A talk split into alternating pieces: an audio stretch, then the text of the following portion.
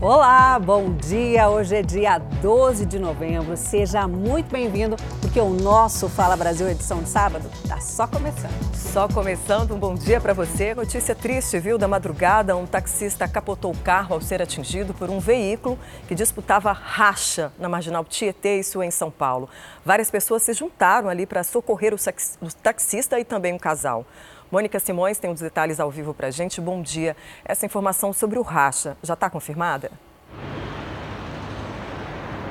Oi, Patrícia. Bom dia para você, bom dia para todo mundo. Olha só, Exatamente, está sim, segundo testemunhas que viram o acidente contaram para a polícia. Dois carros disputavam racha aqui na Marginal Tietê, sentido Castelo Branco, quando um deles perdeu a direção e acabou batendo no táxi. O táxi levava aí, o taxista levava um casal até o aeroporto internacional de São Paulo, que fica em Guarulhos.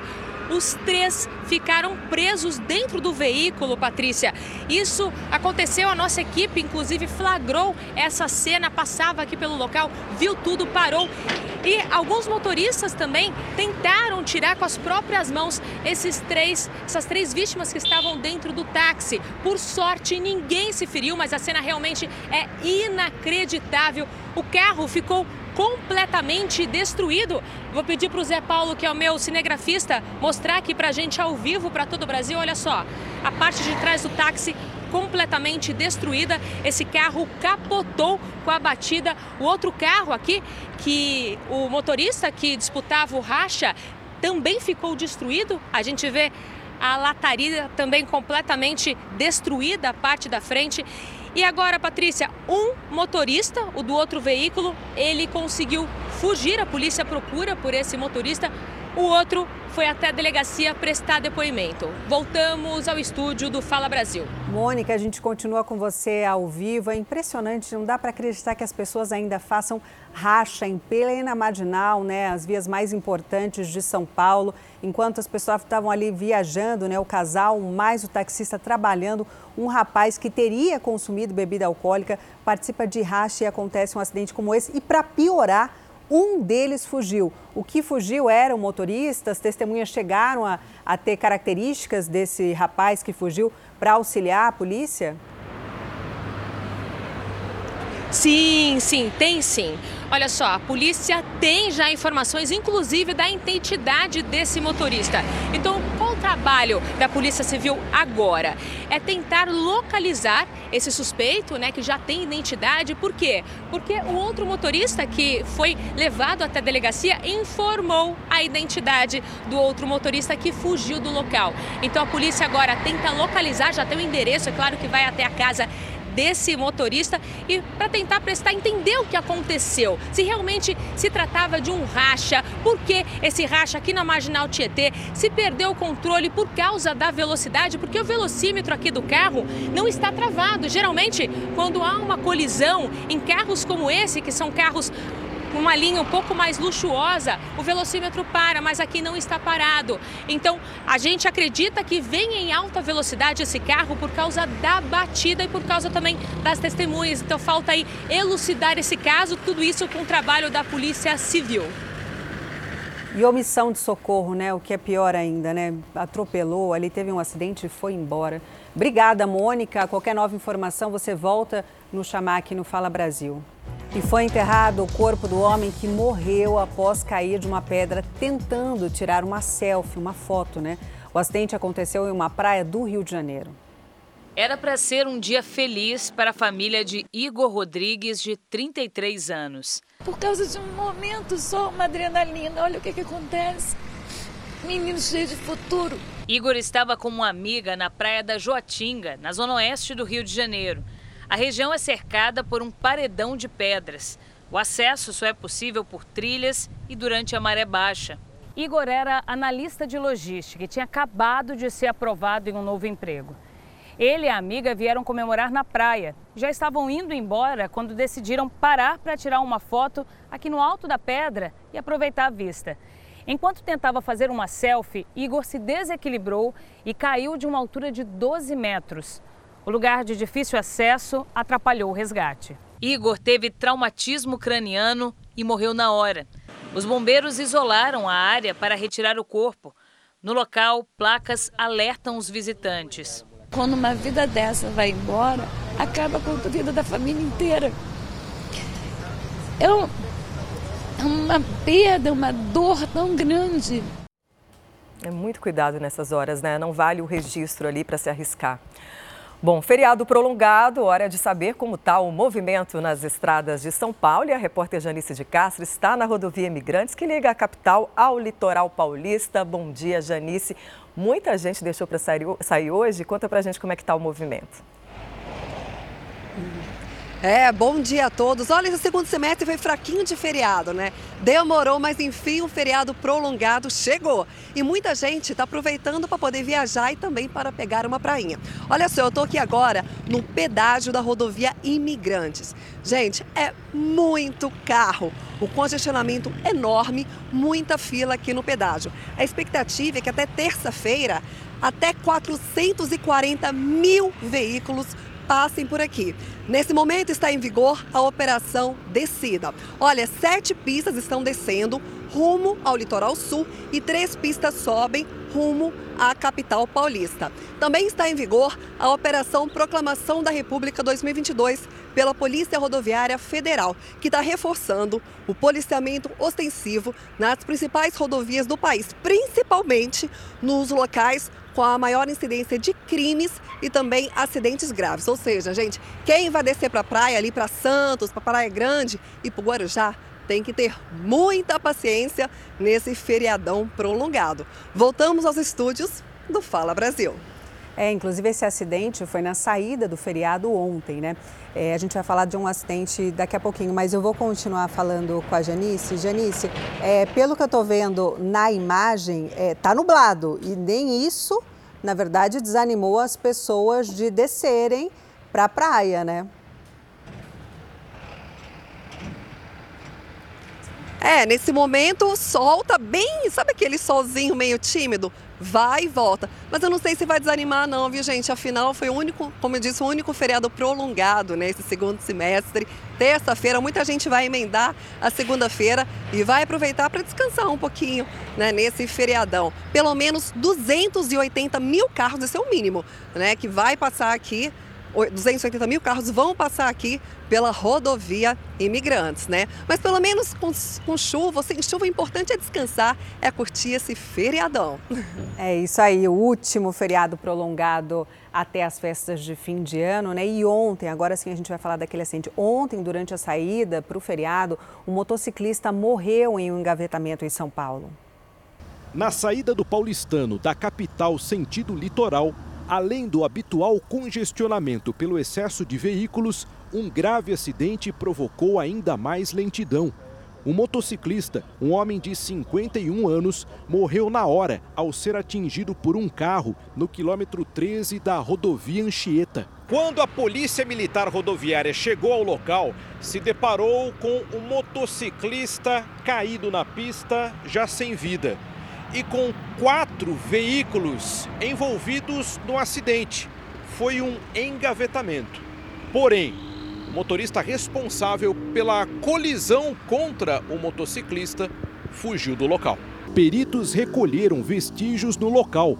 Todos os motoristas envolvidos no acidente foram ouvidos na delegacia a concessionária responsável pela rodovia deverá fornecer à polícia imagens que ajudem a identificar o motorista que atropelou e matou o motociclista. Bom, e se tem uma coisa importante é saber a previsão do tempo nesse feriado prolongado, né? Vamos neste sábado para Salvador, na Bahia, que parece que vai estar do jeito que o turista gosta, com bastante sol. Matheus Borges, bom dia para você. Que dia lindo já começou aí para os baianos, né? Como é que fica a temperatura nesse fim de semana? Oi, Patrícia, muito bom dia. Bom dia você acompanhando o Fala Brasil. Dia lindo aqui em Salvador. O fim de semana, olha, vai ser exatamente desse jeito, com sol, algumas nuvens, só que a previsão diz que pode chover a qualquer momento. A gente está na Praia da Barra, ponto turístico da capital baiana, e aí você já percebe como é que está o dia. Tem até algumas nuvens ali próximo ao farol, mas nada que atrapalhe o fim de semana e o feriado prolongado aqui na capital baiana. A previsão de hoje também é a mesma de amanhã, sol com algumas nuvens. A temperatura mínima fica em torno do, dos 24 graus, a máxima vai para 29, tempo bom para fazer uma atividade física no calçadão da Barra, como a gente está vendo agora algumas pessoas caminhando, correndo aqui. Isso daqui é um dos principais circuitos do carnaval, você sabe, e aí as pessoas aproveitam. Enquanto não tem carnaval, até chegar o carnaval para fazer uma atividade física, dar uma corrida, beber uma água de coco e aproveitar esse sol aqui na capital baiana. A gente teve um, uma semana um pouco nublada, com algumas chuvas, e aí o fim de semana, graças a Deus, o céu abriu, o sol apareceu e aí dá para aproveitar para fazer não só uma atividade física, mas também dar um mergulho nesse marzão lindo daqui da capital baiana. Repito, a gente está na praia da Barra, virando aí como a gente está seguindo com Jorge Luiz nas imagens, a gente vai dar um mergulho agora pelas telas do Fala Brasil no Porto da Barra. Depois desse forte fica o Porto da Barra, Porto da Barra que é considerada uma das praias mais, já foi considerada uma das praias mais bonitas do mundo e de fato é linda, água quentinha, mar calmo, dá para tomar um mergulho nesse fim de semana de sol. Voltamos aos estúdios do Fala Brasil. Mar convidativo mesmo, Matheus. Neste feriado prolongado, quem escolheu a Bahia vai se dar bem, hein? Aliás, quem escolheu o Nordeste, viu? Porque em Natal o calor não deve dar trégua neste sábado. Vamos falar com ela. Mara Godeiro, bom dia para você. E como é que fica o feriadão prolongado por aí? Oi, Patrícia. Bom dia para você, bom dia para todo mundo que está acompanhando Fala Brasil vai ficar quente, viu? Não só durante o final de semana, mas durante todo o feriado. Para vocês terem uma ideia, a mínima hoje aqui na capital foi de 25 graus e a temperatura máxima deve chegar aos 27. O dia amanheceu meio nublado, mas o sol resolveu aparecer. A gente está falando ao vivo aqui da praia de Miami, que fica próximo ao centro de Natal. O nome dessa praia foi dada pelos americanos, foi dado aí pelos americanos na segunda Segunda Guerra Mundial, quando eles estiveram aqui. A praia era a preferida deles e agora é a preferida, é a queridinha de todos os surfistas, é o point dos surfistas. Aqui a gente tem uma movimentação intensa de surfistas e tem muitos pais que também gostam de vir para essa faixa extensa de areia. Agora eles chegam aqui por volta das 11 horas da manhã e ficam aqui até o fim da tarde tarde, onde né, algumas poças de água né, ficam acumuladas e aí a gente pode desfrutar dessas águas calmas aqui da praia de Miami. Então é isso, final de semana de muito sol, águas quentes e transparentes aqui na nossa capital, Potiguar.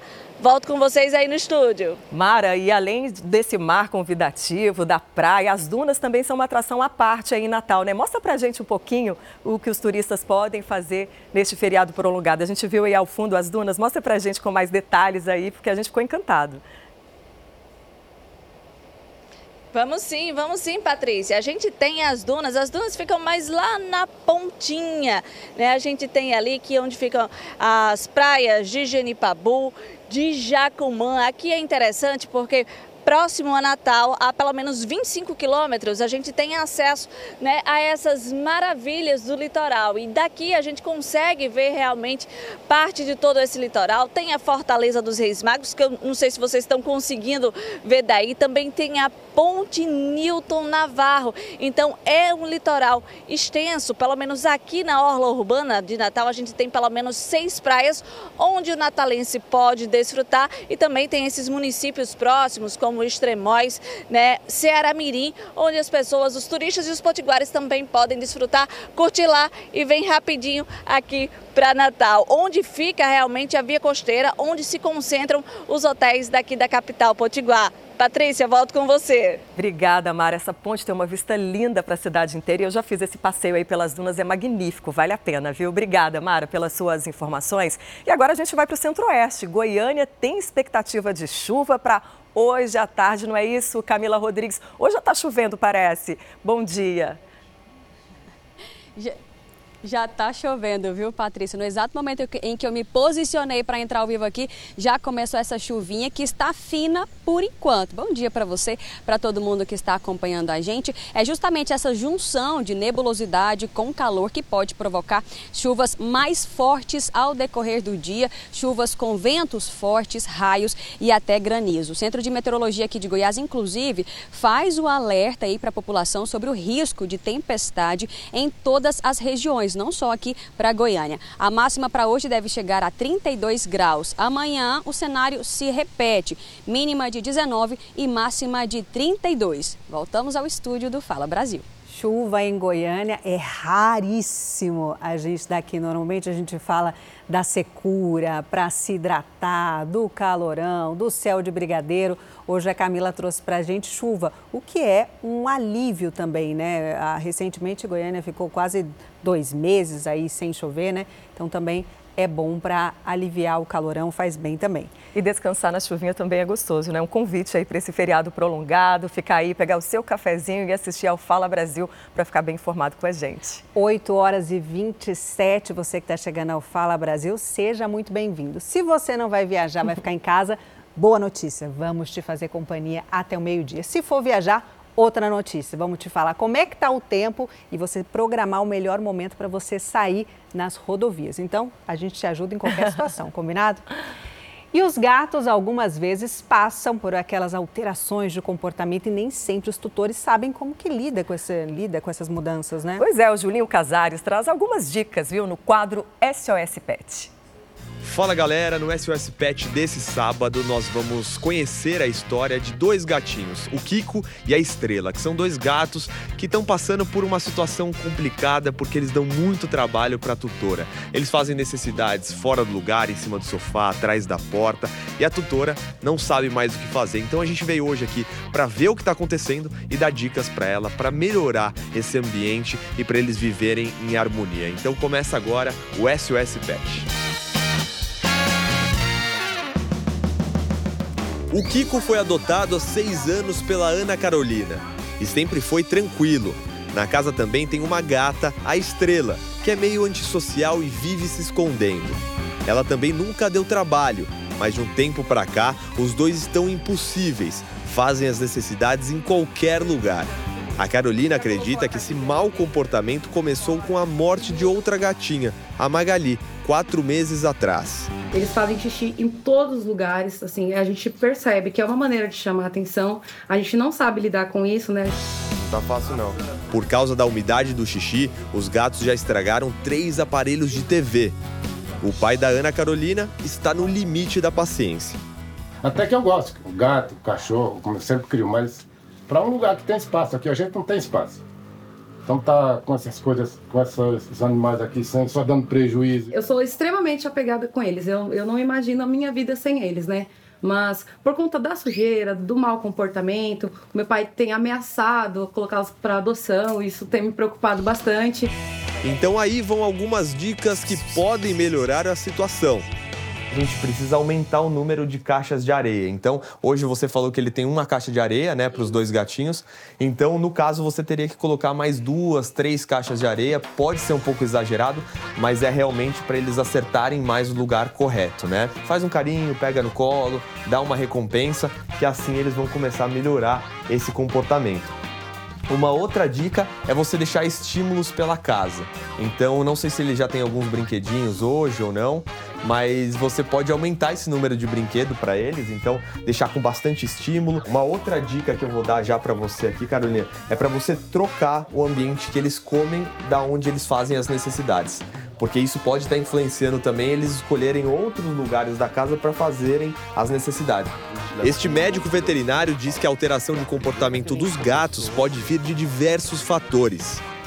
Desde um simples fator ambiental de estresse, um falecimento de um dos outros animais, uma mudança de um membro da família que possa ter deixado de ficar muito presente no caminho dele, ou então ele está mais perto. Outros fatores são de doenças fisiológicos. O veterinário também deu algumas dicas. O gato gosta de escalar. Né? Então colocar aquelas prateleirinhas que a gente fala, isso é enriquecimento. Então o gato gosta de ficar no alto, ele se sente seguro. Ter um ambiente onde ele possa ficar, que ninguém vai mexer nele, é uma coisa muito boa, é um fator anti-estresse. Alivia o estresse dele. A Caroline está disposta a pôr em prática as orientações. Vamos pra cima. É isso aí. Só depende de você e da sua família. É isso, boa sorte. Bom para a saúde do pet e para a saúde também da casa, né? E veja agora os destaques do próximo domingo espetacular. Exclusivo: o consórcio do crime. Traficantes aprendem técnicas de roubo a bancos e explosão de caixas eletrônicas. E pagam esse treinamento com armas pesadas. Imagens inéditas mostram como eles agiam. Roberto Cabrini encontra Roberto Justus. Numa conversa franca, o empresário conta como foi descobrir um câncer na bexiga e fala como enfrenta este momento difícil. Você tem medo da morte, Roberto? Sete anos depois da morte de Cristiano Araújo, a família lança canções inéditas do sertanejo e a música que o pai escreveu para Cristiano uma homenagem especial do Domingo Espetacular a dois grandes nomes da música que o Brasil perdeu: o sertanejo Rolando Boldrin e Gal Costa, dona de uma das vozes mais marcantes da MPB. Chuva de prata que cai sem É no Domingo Espetacular. Depois da hora do faro. Tá imperdível, né?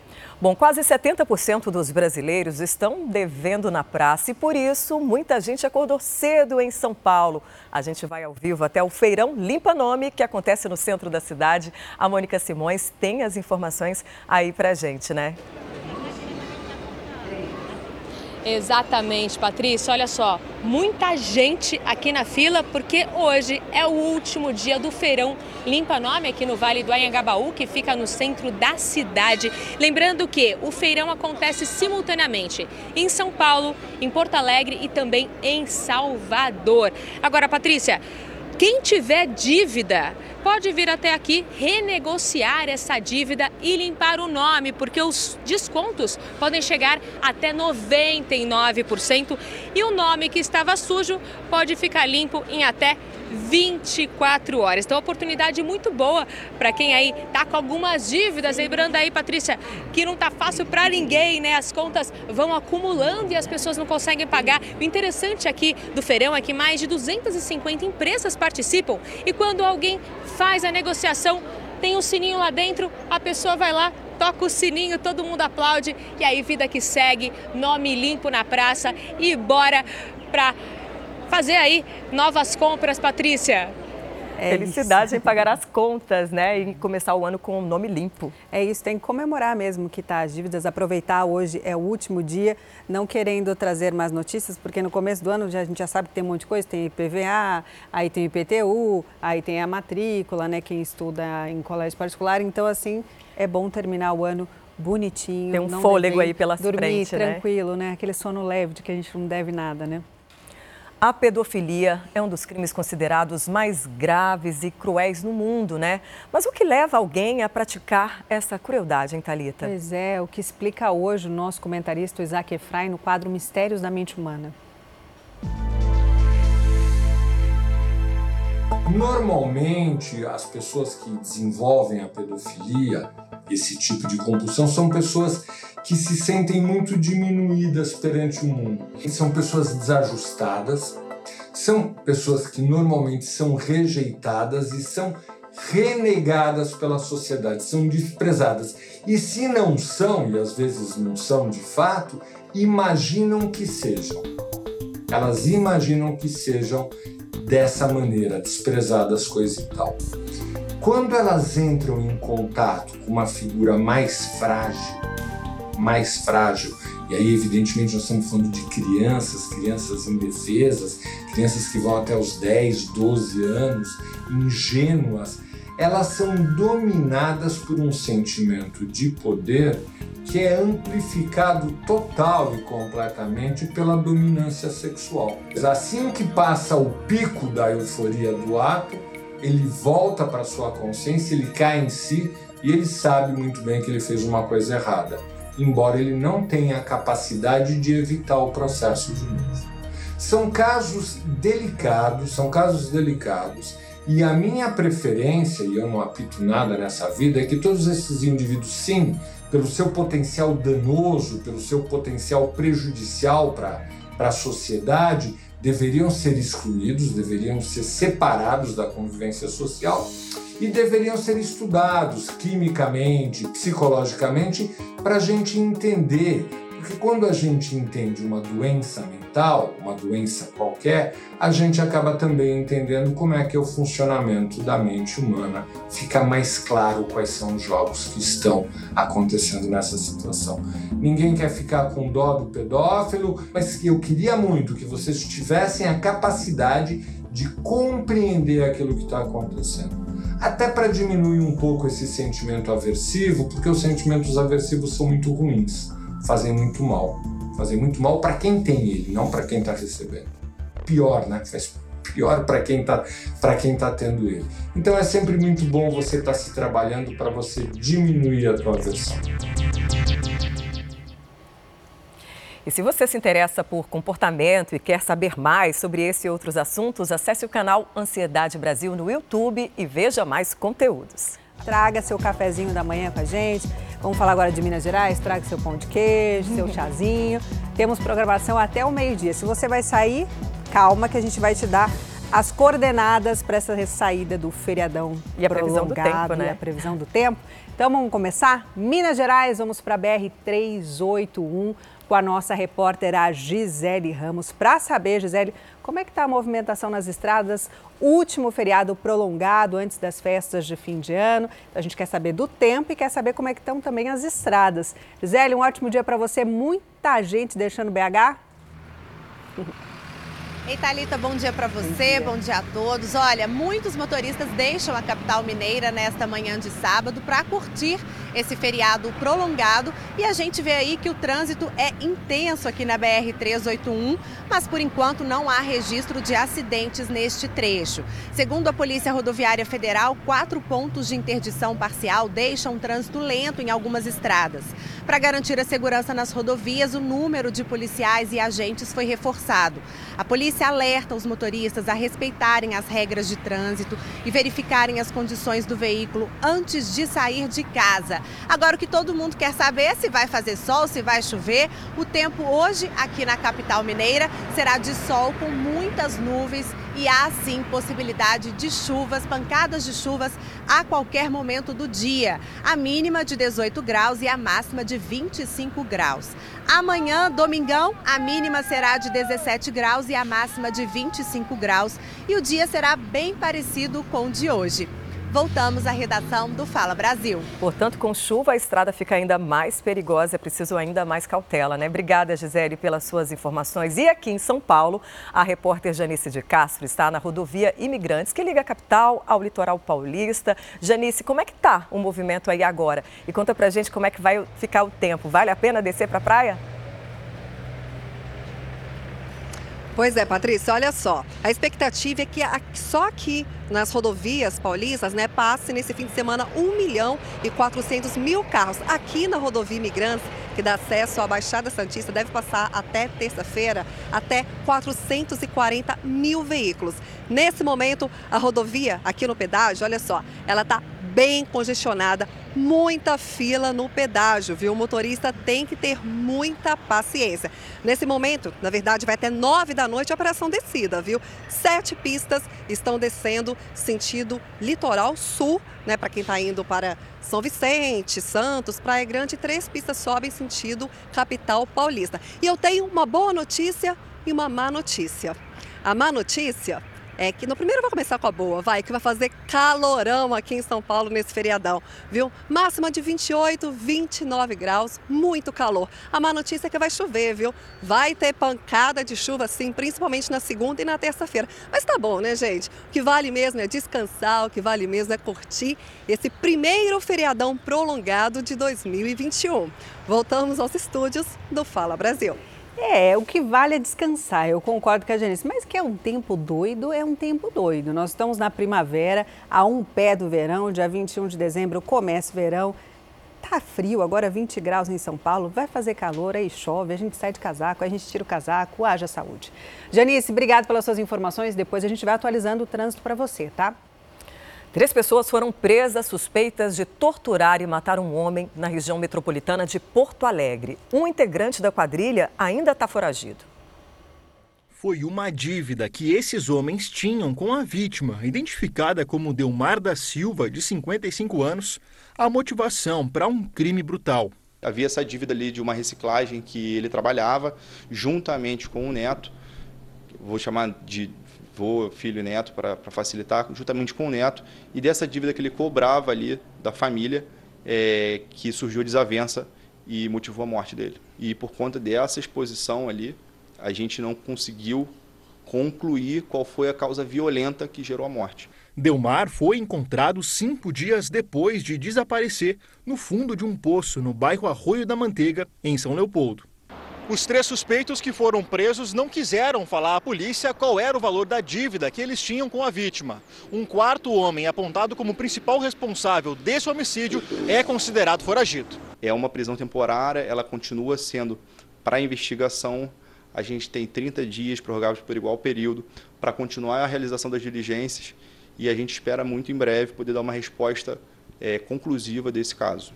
Você que está chegando agora ao Fala Brasil, 9 horas e 10 minutos, seja muito bem-vindo ao nosso Fala Brasil, edição de sábado. Vem tomar seu cafezinho da manhã, porque a gente vai juntos até o meio-dia, tá bom?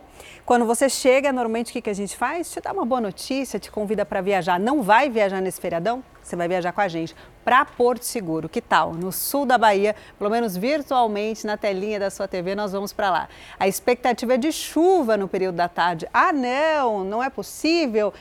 Ana Colibre, um bom dia para você. O crente que ia falar Porto Seguro, final de semana, de sol, vai chover, mas o feriado todo ou só hoje?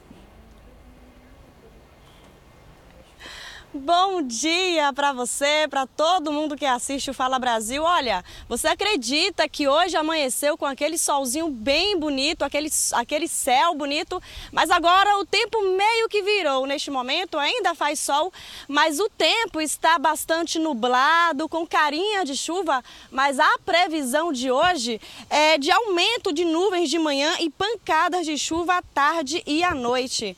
A máxima será de 29 e a mínima de 20 20 graus.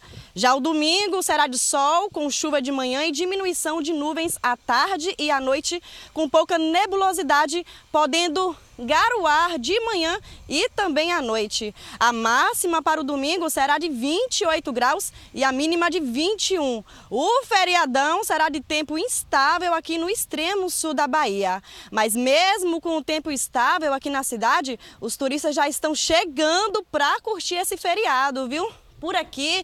A gente já percebe ônibus de excursões, aviões pousando a todo momento e o aumento no fluxo de carros também. Tudo isso para poder curtir e aproveitar os dias em Porto Seguro, terra mãe do Brasil. Volto ao estúdio do Fala Brasil. Obrigada, Ana. É isso, não é aquele tempo maravilhoso de sol, que né, vai estar tá voltando todo mundo bronzeado, mas você está em Porto Seguro, quatro dias, essa terra maravilhosa, tem que aproveitar mesmo, né? Obrigada pelas suas informações. Vamos continuar no nosso Nordeste, vamos para Fortaleza, saber como é que fica o tempo por lá. O Miguel já está aqui ao vivaço com a gente, Miguel Anderson. Miguel, um ótimo dia para você. E aí, vai da praia? Eu estou olhando aqui na imagem, está parecendo nublado, mas pode ser que o sol esteja apenas tímido. Como é que ele vai se comportar? Muito bom dia, Thalita. Bom dia a todos que acompanham o Fala Brasil. Olha só, é só uma impressão mesmo, viu? Porque o sol, neste sabadão aqui em Fortaleza, já chegou chegando. Tem um para cada pessoa e você já imagina como deve estar a temperatura neste exato momento. 29 graus. A máxima neste sábado vai atingir nos termômetros os 31 graus, mas a sensação térmica vai ser só de 33 graus, tá bom para você? Estamos falando ao vivo aqui da Praia do Náutico, onde já está dando praia sim, tá? Tanto para os fortalezenses como também para os turistas. E vale destacar que tem previsão de chuva, mas essa previsão é a chuva tão rápida que é só para amenizar mesmo o calor. A chuva deve se concentrar principalmente no interior do Ceará, mas em Fortaleza, se depender dessas condições aqui do céu, não vai ter chuva e vai ter, sabe o que?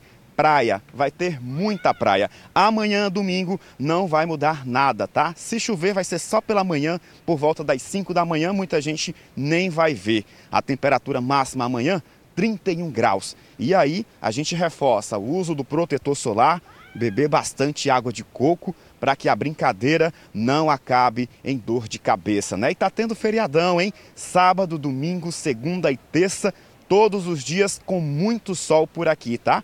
E Fortaleza se destaca no turismo nacional. Está entre as capitais mais procuradas do Brasil para quem quer curtir esse feriadão da proclamação da República. Já comprando uma briga com as outras capitais nordestinas, Fortaleza é destino número um dos visitantes, viu?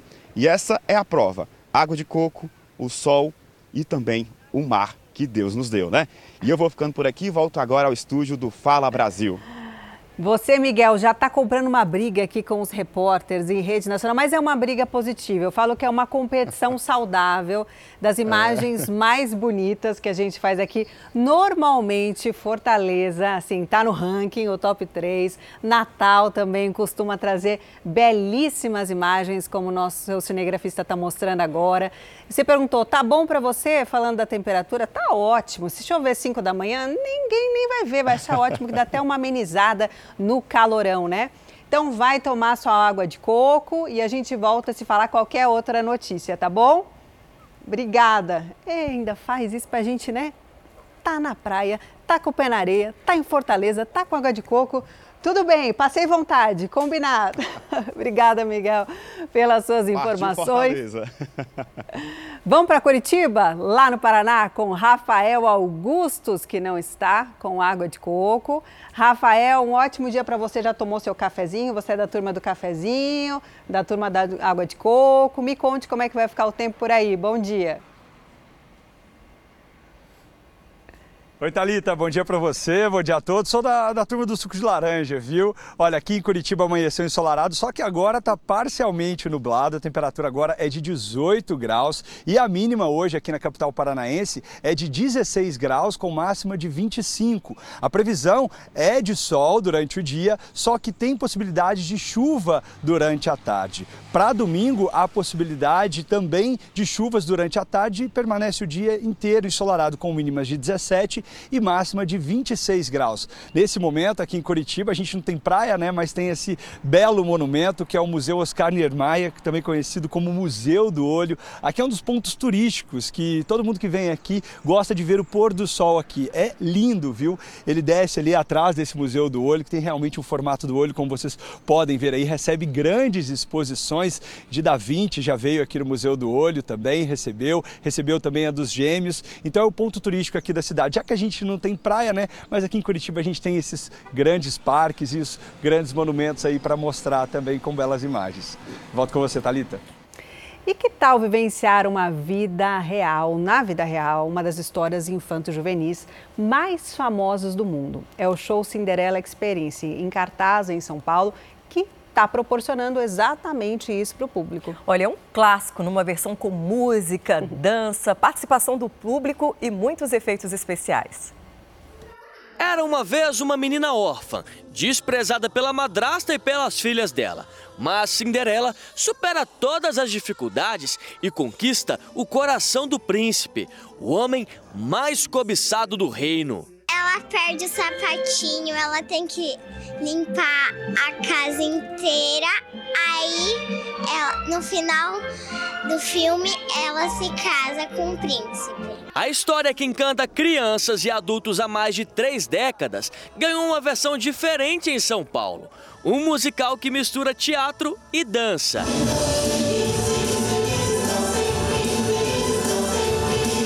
Além do texto adaptado com elementos da nossa cultura, o espetáculo traz o público para dentro da história.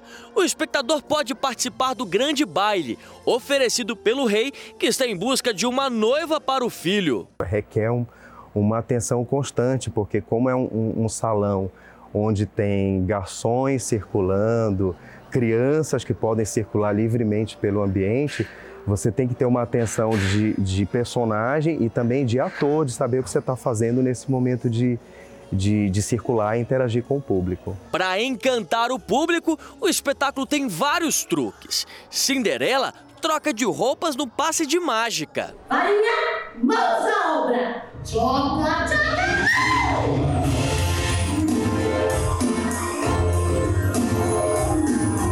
O vestido tem luz própria e ilumina tudo.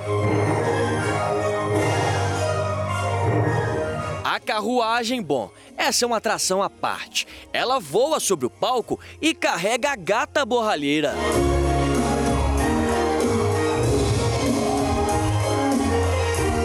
Essa carruagem que antes era uma abóbora e a gente invadiu os bastidores, que é onde a mágica acontece de verdade.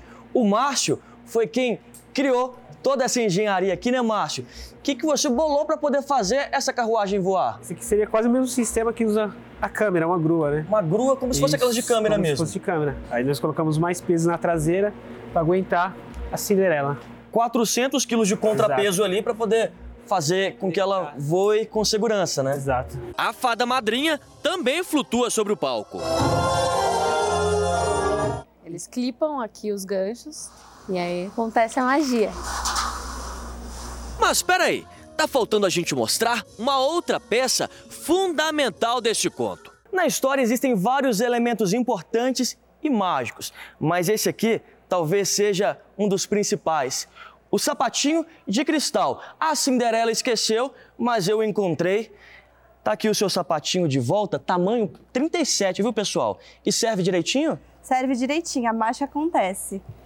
Não serve mais nenhum pé, sabia? Só no meu. Só no seu? Só no meu. Ele Mas tem olha um jeitinho só, pra colocar. Tem que ser mágico mesmo, porque você precisa dançar com, com esse sapato. Exatamente. E Ele qual é- que é o truque desse sapato aí? Na verdade, não tem truque, não. Ele é todo feito pra gente dançar mesmo, e aí ele vem todo cravejado assim, bem mágico mesmo. É um sapato de dança que foi adaptado. Exatamente. E ao fim do espetáculo, não precisa nem falar, né? Até as crianças, digamos, maiores, ficam envolvidas em toda essa magia. A gente gosta, né, dos contos de fadas, dá uma, um acalento pra nossa alma na vida dura.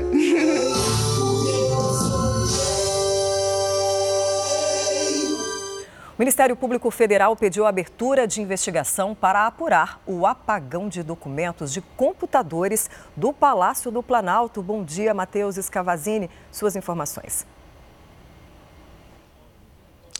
Bom dia para você, Patrícia. O Ministério Público Federal quer que a Secretaria-Geral da Presidência explique de quem partiu a ordem para formatar os computadores e se apurou as responsabilidades das causas e responsáveis. A Secretaria informou que o sistema de segurança detectou no dia 1 de novembro um arquivo que poderia prejudicar os sistemas de informação e que foi usada uma técnica de roubo de dados online e que por isso as, as máquinas passaram por reparos. A pasta também informou que não houve vazamento, perda ou comprometimento de sistemas online. Apesar disso, o Ministério Público questiona a falta de transparência sobre a formatação desses computadores, exclusão ou dano de arquivo e vazamento e perda de dados sobre a origem do ataque. Voltamos ao estúdio do Fala Brasil. Obrigada, Matheus, pelas suas informações ao vivo, direto de Brasília. E na próxima segunda-feira devem ser anunciados novos nomes da equipe de transição do governo. Representantes de 14 partidos se reuniram ontem para discutir a proposta de emenda à Constituição. A equipe de transição indicada pelo presidente eleito Luiz Inácio Lula da Silva não deve se reunir durante o final de semana no Centro Cultural Banco do Brasil, em Brasília. Neste sábado, apenas técnicos devem trabalhar no local. Já na segunda-feira, o vice-presidente eleito e coordenador do Grupo Geraldo Alckmin deve anunciar novos nomes da equipe de transição. Na agricultura, o deputado Neri Geller, do Progressistas de Mato Grosso, anunciou que a senadora Cátia Abreu, ex-ministra da Agricultura do governo Dilma, deve reforçar a equipe de transição do setor. O foco é se aproximar das associações de produtores. E ficou para a próxima quarta-feira a apresentação à Comissão Mista de Orçamento no Congresso Nacional da proposta de emenda à Constituição que poderá garantir o pagamento de 600 reais para as famílias de baixa renda a partir de janeiro do ano que vem. Para conseguir apoio da oposição, as lideranças do governo eleito pretendem argumentar que a emenda servirá apenas para cumprir algumas promessas de campanha de Lula, como a manutenção do benefício, o reajuste do salário mínimo acima da inflação e a recomposição dos recursos do programa Farmácia Popular. A estimativa é de uma despesa total de no máximo 105 bilhões de reais. Para esse valor ficar fora do limite de gastos do governo federal, é preciso aprovar a proposta no Senado e na Câmara até o fim do ano. O tempo é curto, mas as lideranças avaliam que é possível aprovar, desde que todos os deputados e senadores da base governista e da oposição concordem com o texto da PEC. Nessa sexta-feira, Lula recebeu em São Paulo o empresário Abílio Diniz. Já em Brasília, representantes de 14 partidos que formam o Conselho Político se reuniram para discutir a proposta de emenda à Constituição.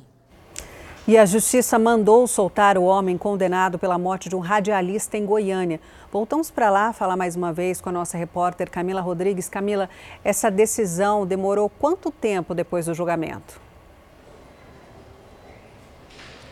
Essa decisão durou, durou 10 anos para chegar, mas o Maurício Sampaio ficou apenas 48 horas preso. Inclusive, essa prisão durou menos que o próprio julgamento. O Tribunal do Júri durou três dias. Maurício Sampaio foi condenado no Tribunal do Júri a 16 anos de prisão por ter mandado matar o cronista esportivo, jornalista e radialista Valério Luiz em julho de 2012, ou seja, há 10 anos atrás, 10 anos que a família aguardava justamente esse julgamento. Outras quatro pessoas também foram julgadas nesse Tribunal do Júri. Uma foi, uma foi colocada em liberdade e as outras três permanecem presas. Na decisão do desembargador, que justamente ofereceu, que aceitou esse habeas corpus impetrado pela defesa, ele disse que Maurício Sampaio tem residência fixa, é réu primário e que não há necessidade da prisão dele imediata logo após a condenação em primeira instância. Disse ainda que Maurício Sampaio não oferece risco para a ordem pública, por isso ele pode aguardar o julgamento e a condenação em segunda instância em liberdade. Volta ao estúdio do Fala Brasil. Obrigada, Camila. E nesta sexta-feira, o Brasil registrou o maior número de casos de Covid-19 desde agosto. Foram 20.914 testes positivos para a doença. E por causa desse aumento aí, São Paulo voltou a recomendar o uso de máscara em alguns locais, não é mesmo, Mônica Simões? Que lugares são esses? Exatamente, Patrícia. Essa recomendação da Secretaria de Saúde é para uso de máscaras em lugares fechados e com aglomerações. E aí a gente faz um alerta para os transportes públicos. Ainda não é uma obrigatoriedade, apenas uma recomendação para evitar o avanço dos casos, Patrícia. A Sociedade Brasileira de Infectologia também reforçou por nota essa recomendação. Agora, as autoridades estão muito preocupadas, estão em alerta para o avanço dessa subvariante do coronavírus, essa nova subvariante. E os médicos reforçam ainda mais a vacinação. Veja na reportagem. Nas ruas, nos trens, ônibus e nos aeroportos, as cenas que encontramos foram essas: poucas pessoas usando máscaras de proteção. Eu estava usando antes, agora recentemente viajo bastante de avião, parei de usar, mas estou repensando. É, na verdade, eu estou com quatro doses da vacina, mas a gente não sabe como que vem a nova variante, né? Tem gente que não abre mão da máscara. Quando eu estou em locais assim mais aglomerados, eu costumo usar, né? Até porque eu tenho uma bebê pequena em casa e tal. Mesmo com as quatro doses da vacina, eu acho importante, né? Os médicos dizem que a nova subvariante de Covid-19, a Omicron BQ.1, pode ser mais contagiosa, o que preocupa os especialistas, principalmente por causa das festas de fim de ano. Segundo a Associação Brasileira de Medicina Diagnóstica, o número de casos positivos saltou de 3,7% no começo de outubro para 23% na primeira semana de novembro. parecem ter um potencial maior de transmissão de doença, pode ter um escape com relação às vacinas, especialmente as pessoas que tomaram vacina há mais de quatro meses. Então, nos preocupa por esse potencial rápido de disseminação. Os sintomas são os mesmos, não muda nada com relação ao quadro clínico. A gravidade também não parece ser pior, mas obviamente a gente precisa olhar com cuidado os dados das próximas semanas para entender o comportamento dessas subvariantes. Bruno foi diagnosticado. Ele tomou todas as doses da vacina e diz que está bem. No começo tinha um pouquinho de sensação de mal-estar, mas é mais a coriza mesmo, de espirro, tosse, mas é coisa leve. Os médicos orientam redobrar os cuidados que foram flexibilizados durante o ano. Usar máscaras, principalmente em locais fechados, álcool e gel, evitar aglomerações e manter o esquema vacinal em dia são as principais medidas de prevenção contra a nova variante da doença. Quando a gente tem essa situação, a gente tem que rever o nosso planejamento com relação às políticas de uso de máscara, vacinação e alertar especialmente a população mais vulnerável, os idosos, as pessoas com comorbidades, que eles sim são um grupo maior de risco de internação de gravidade de doença. A subvariante BQ.1 da Covid-19 provoca sintomas como cansaço, dor no corpo, dor de cabeça, coriza, febre e dor de garganta. Na Bahia, a orientação do Conselho Estadual de Saúde é para voltar às medidas de prevenção em locais públicos. No Distrito Federal, foram confirmados 14 casos da nova subvariante do coronavírus. Em Vitória também foi registrado um salto de casos de Covid-19 nas últimas semanas. Em Goiânia, os postos de testes estão lotados. A baixa procura pelas vacinas tem preocupado os especialistas e eles fazem um alerta: a vacina ajuda a evitar a forma grave da doença. Nunca é tarde para a gente se imunizar, né? É, lembrar que a Covid ainda está aí, nunca vai deixar de estar. Botar em dia a vacina aqui. É isso, e o número aumentou, é o maior número desde agosto desse ano.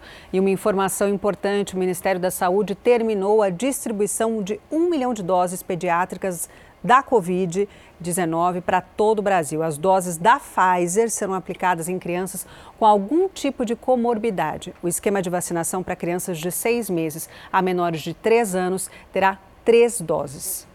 Dois homens foram atacados por um enxame de abelha durante o trabalho em Maringá, no Paraná. Eles estavam fazendo um corte na vegetação de um terreno utilizado, um, utilizando um equipamento mecânico e, sem perceber, um dos trabalhadores acabou acertando uma colmeia.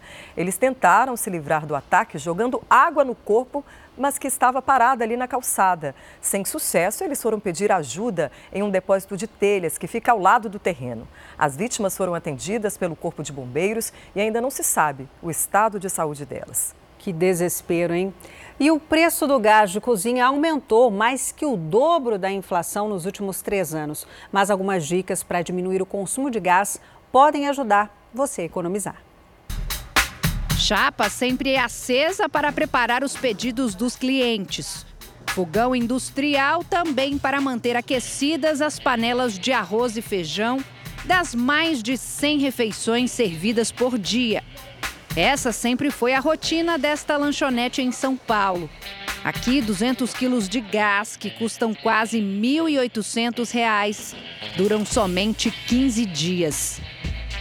É R$ 3.500 mais ou menos por mês. É, pesa no bolso? Pesa no bolso e ele não sabe onde tirar mais para colocar no gás, né? Quem tira de uma coisa para colocar em outra, né? O Baldo tem tentado negociar o valor do quilo do gás com os fornecedores mas ainda não conseguiu nenhum desconto.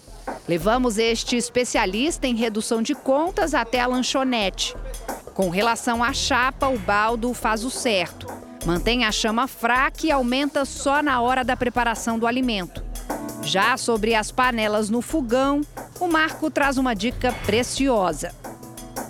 Nós fizemos uma conta ali com ele, ele gasta mais ou menos 300 reais de gás só desse jeito, no banho-maria. Sendo que mudando para um richô elétrico, né, um equipamentinho elétrico que faz a mesma coisa, ele reduziria de cara já 100 reais por mês. Segundo a Agência Nacional do Petróleo, Gás Natural e Biocombustíveis, de janeiro de 2019 a outubro de 2022, o preço do gás de cozinha aumentou 62% para o consumidor. Passou de R$ 69,20 para R$ 112,13 em média. Com isso, o GLP subiu mais do dobro da inflação, de 25,3% no período. Para diminuir um pouco os gastos, a Maria mudou alguns costumes dentro de casa. As medidas que eu tomei foi fazendo uma vez ao dia a comida, deixo ou faço o almoço ou faço a janta, e isso eu vou é, me adaptando, né? Vou escolhendo também comidas mais frias, fazendo saladas, para estar tá evitando usar tanto o fogão. Em casa, segundo os especialistas, dá para economizar o gasto de diversas formas. Uma delas é usar mais as panelas de pressão para cozinhar os alimentos de forma mais rápida, como já é feito pela Maria aqui na casa dela. Veja que ela usa as bocas menores para diminuir a vazão do gás. Aqui do lado tem uma chaleira elétrica, uma boa alternativa para ferver a água. Na verdade, todos os eletrodomésticos elétricos ajudam muito, como o micro-ondas, a panela e também a fritadeira elétrica. Você até pode estar pensando que é trocar seis por meia dúzia, ou seja, a conta de gás pela de energia. Com esse aparelhinho, fizemos um teste com a chaleira elétrica e provamos que não. Com esse teste que a gente consegue comprovar que a energia é mais barato que o gás. Que ferver quase 2 litros de água na energia elétrica vai gastar 14 centavos. Enquanto se a gente fizesse a mesma coisa no fogão, numa boca pequena, como ela usa aqui, nós iríamos gastar 29 centavos. Então é um exemplo de centavos, exemplo pequeno, mas que demonstrando no gás funciona assim para todos os outros equipamentos. Para quem cozinha todos os dias, como é o caso dessa influenciadora digital que divulga receitas na internet, Todas as dicas são muito bem-vindas para fazer com que o gás dure o máximo possível. Ela tem aproveitado bem as recomendações. Outra dica também muito legal que às vezes as pessoas não se atentam é utilizar é, o tamanho certo da boca para cada panela. Então o ideal é que você utilize panelas pequenas nas bocas menores e panelas maiores nas bocas maiores. E aí você consegue ter uma melhor distribuição da chama na panela e assim você aproveita mais e economiza mais gás. Boas dicas, né? Toda economia é bem-vinda.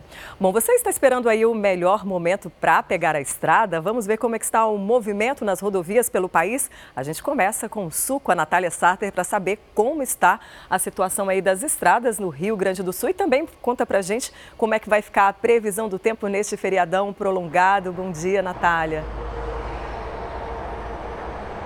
Bom dia! Olha, o movimento está mais intenso para o litoral, hein? Apesar desse tempo mais nublado e previsão de chuva no fim de semana, o pessoal não vai deixar a praia de lado. Nós estamos aqui na Freeway BR-116, no trecho em que vai pro litoral. O pessoal que está seguindo aqui está seguindo para o litoral gaúcho. São 32 veículos por minuto para o litoral, de acordo com a CCR Via Sul, que é a concessionária que administra as rodovias. E para o interior do estado, 12 veículos por minuto. Esse número deve ficar mais intenso no decorrer dos dias. A gente pede atenção aí aos motoristas que pegarem a estrada. E o pico de tráfego vai ser no retorno do feriadão, porque cerca de 80 mil veículos devem passar pelas estradas gaúchas administradas pela CCR Via Sul. Agora a gente aproveita para falar um pouco do tempo, porque aqui em Porto Alegre, região metropolitana e outras cidades aqui do estado, o tempo está nublado. De vez em quando abre um solzinho, mas um sol bem tímido e deve ser assim durante esse fim de semana. Amanhã tem previsão de chuva com temporal, principalmente no litoral. Então, o pessoal que está indo para o litoral vai pegar chuva. Na segunda-feira, alguma instabilidade, as máximas alcançam os 30 graus nesse fim de semana e até a segunda-feira. E na terça, tempo firme e temperatura mais amena na casa dos 25 graus de máxima para quem retornar do feriadão, para quem aproveitar para pegar a estrada na terça-feira. Voltamos para o estúdio do Fala Brasil.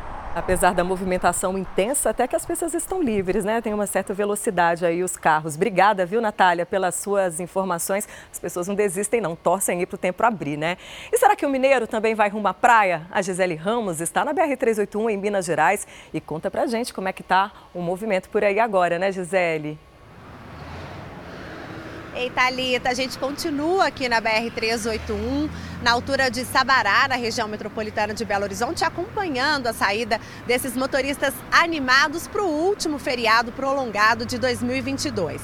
Aqui é um trecho bem complicado, pista simples da 381, e por isso o trânsito é intenso, apesar de não haver retenções e nem registros de acidentes. Olha, o principal destino por aqui é o Espírito Santo e como a previsão do tempo para a capital mineira, principalmente neste fim de semana, é de chuva com tempo nublado, o pessoal acho que quer curtir uma prainha, pegar um solzinho, né, para aproveitar aí esse último feriado. Mas atenção aos motoristas, porque a Polícia Rodoviária Federal revela que tem quatro pontos de interdição parcial que deixam o trânsito lento em algumas estradas aqui de Minas Gerais. E, para garantir a segurança de todo mundo nas rodovias, o número de policiais e agentes foi reforçado. Mais um alerta para todo mundo respeitar as regras de trânsito e também verificarem as condições do veículo antes de sair de casa. Estrada já é perigosa sem chuva, imagina com chuva, né, Thalita? Eu volto para a redação do Fala Brasil. É verdade, Gisele. 381, que liga Minas Gerais ao Espírito Santo, dos destinos mais procurados aí pelos mineiros. E nessa rodovia há mais de 80 curvas, né? Considerada a rodovia da morte, por isso, redobrem a atenção para evitar acidentes e curtir aí o feriado com segurança. Vamos agora até a rodoviária, porque muita gente vai de ônibus, né? Será como é que está o movimento do feriadão em Goiás? A gente vai ao vivo com a Camila Rodrigues. Conta pra gente, muita gente embarcando aí neste momento? Muita gente, movimentação intensa das pessoas que vão aproveitar esse feriadão agora, de agora até terça-feira. Quarta-feira, que é quando o pessoal começa a voltar. Apesar dessa movimentação intensa que a gente está vendo aqui, mostrando nas imagens ao vivo aí de João Roberto, a expectativa da administração é de um aumento de apenas 10% comparado com dias normais. Mesmo assim, a administração aumentou em 30% o número de funcionários para fazer a limpeza, a segurança e também dar aquelas informações precisas para os passageiros. Destinos turísticos mais procurados aqui em Goiás: Caldas Novas, Cidade das Águas Quentes, Pirinópolis, que eu já digo que, olha só, Pessoal, tem que ter coragem, viu? Porque lá a água da cachoeira 9 graus. E o tempinho por aqui está um pouco mais ameno, então tem que ter coragem. Além de Três Ranchos e cidade de Goiás. Agora destinos turísticos nacionais: São Paulo, Rio de Janeiro e, claro, o Nordeste, Fortaleza e também Salvador. As dicas para quem vai viajar continuam as mesmas. Cuidado com as bagagens, chegue antecipadamente com pelo menos uma hora de antecedência e compre sempre o bilhete aqui presencialmente, né, dentro da rodoviária rodoviária ou pelo site da rodoviária. E claro, boa viagem. Volto ao estúdio do Fala Brasil. Obrigada, Camila. Camila falou que Fortaleza é um dos principais destinos. A gente já mostrou Fortaleza. Se Eu, você está indo para né? lá, se deu muito bem. E quem está chegando agora, né, Patrícia? Seja muito bem-vindo ao Fala Brasil. Vamos juntos até o meio-dia. Vem tomar seu cafezinho da manhã com a gente. Tem muita notícia. Vamos falar daqui a pouco das estradas também para você programar a sua saída para o feriadão. E atenção para essa notícia: algumas das geleiras mais visitadas do mundo dos turistas devem desaparecer simplesmente até 2050. E o motivo, é claro, o aquecimento global, é o que aponta um novo relatório das organizações das, da Organização das Nações Unidas. Tombadas como patrimônio da humanidade, geleiras famosas como as de Dolomitas na Itália, Yosemite nos Estados Unidos e Kilimanjaro na Tanzânia vão derreter em aproximadamente 30 anos. De acordo com o autor desse estudo, os montes, que fazem parte da lista da Unesco, estão perdendo 58 bilhões de toneladas de gelo todos os anos devido aos efeitos do aquecimento global, fator que pode ser catastrófico. Eu diria que é alarmante, porque os riscos que isso implica são muitos. Pode levar à erosão costeira e também ao risco maior de ciclones, tempestades e tsunamis, disse Thales Carvalho. Não é de hoje que as mudanças climáticas deixaram de ser uma teoria e a gente consegue sentir os efeitos no nosso dia a dia. Aqui na Europa, por exemplo, as temperaturas médias aumentaram mais que o dobro nos últimos 30 anos. Os termômetros registraram aumento de meio grau Celsius por década. É o maior aquecimento entre as regiões do planeta, com exceção do Ártico. Com isso, outras geleiras, como os Alpes, perderam 30 metros de espessura de 1997 a 2021.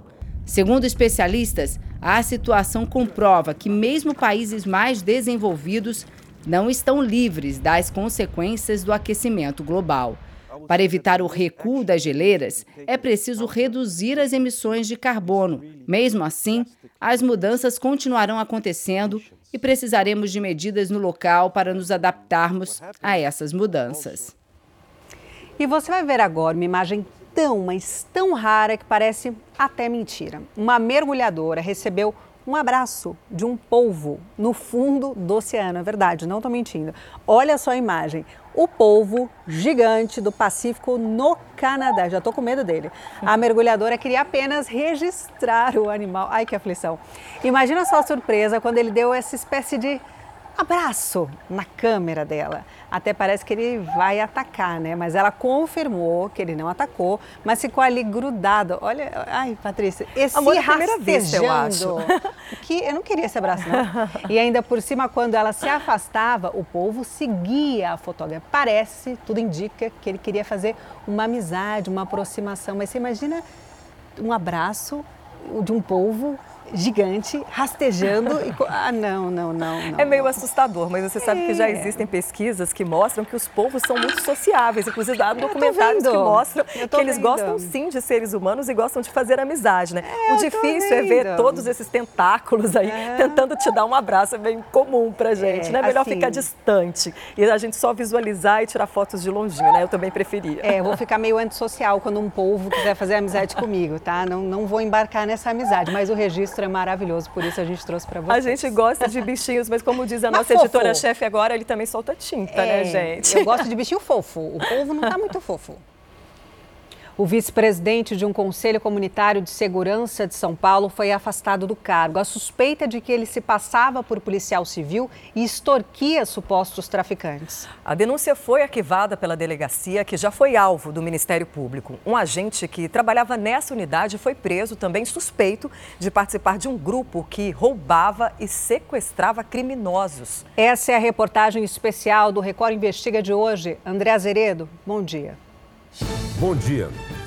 Os conselhos comunitários de segurança foram criados há 37 anos para aproximar a polícia da comunidade.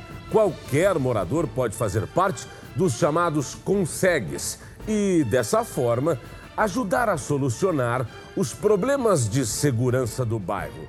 Mas o vice-presidente de um consegue aqui da capital São Paulo foi afastado porque estaria ajudando a polícia a caçar bandidos pelas ruas, mas não exatamente para que a lei fosse aplicada. A suspeita é que o integrante do Conselho de Segurança sequestrava traficantes para extorquir dinheiro com a ajuda de policiais. E você vai se surpreender com o cativeiro usado pela quadrilha. Um salão paroquial sob suspeita o barracão pertence à paróquia São Luís Gonzaga, no bairro do Jaçanã, em São Paulo. A polícia investiga se o lugar era usado como cativeiro para extorquir supostos traficantes. O salão paroquial era usado para as reuniões do Conselho Comunitário de Segurança do bairro.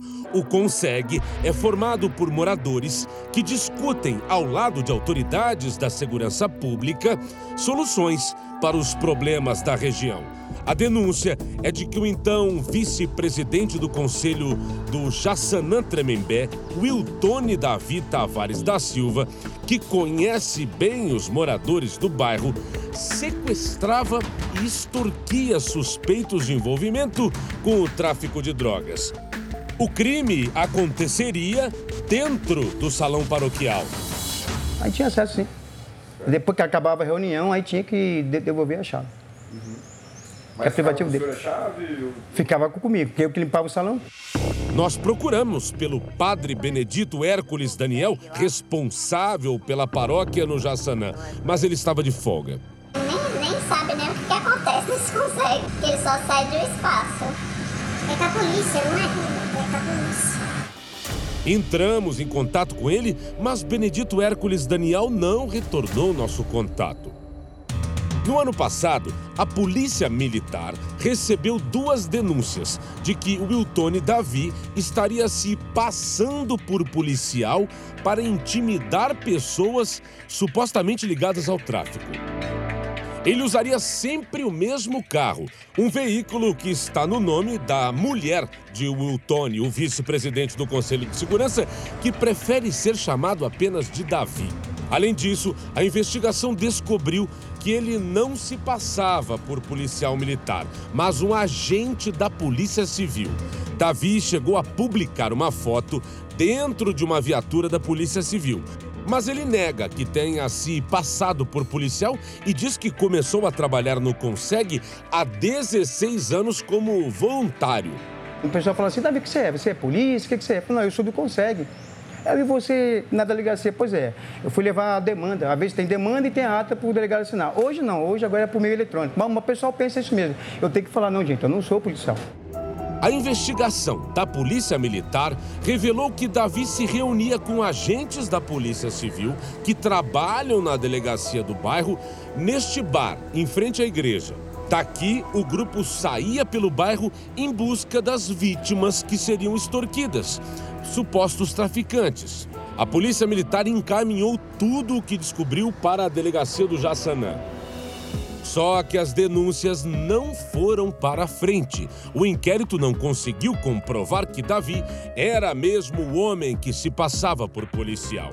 O delegado do caso pediu o arquivamento do inquérito, ouvindo apenas o depoimento do Davi e de uma outra pessoa acusada de participar das extorsões. O pedido de arquivamento foi aceito pelo Ministério Público de São Paulo por falta de provas.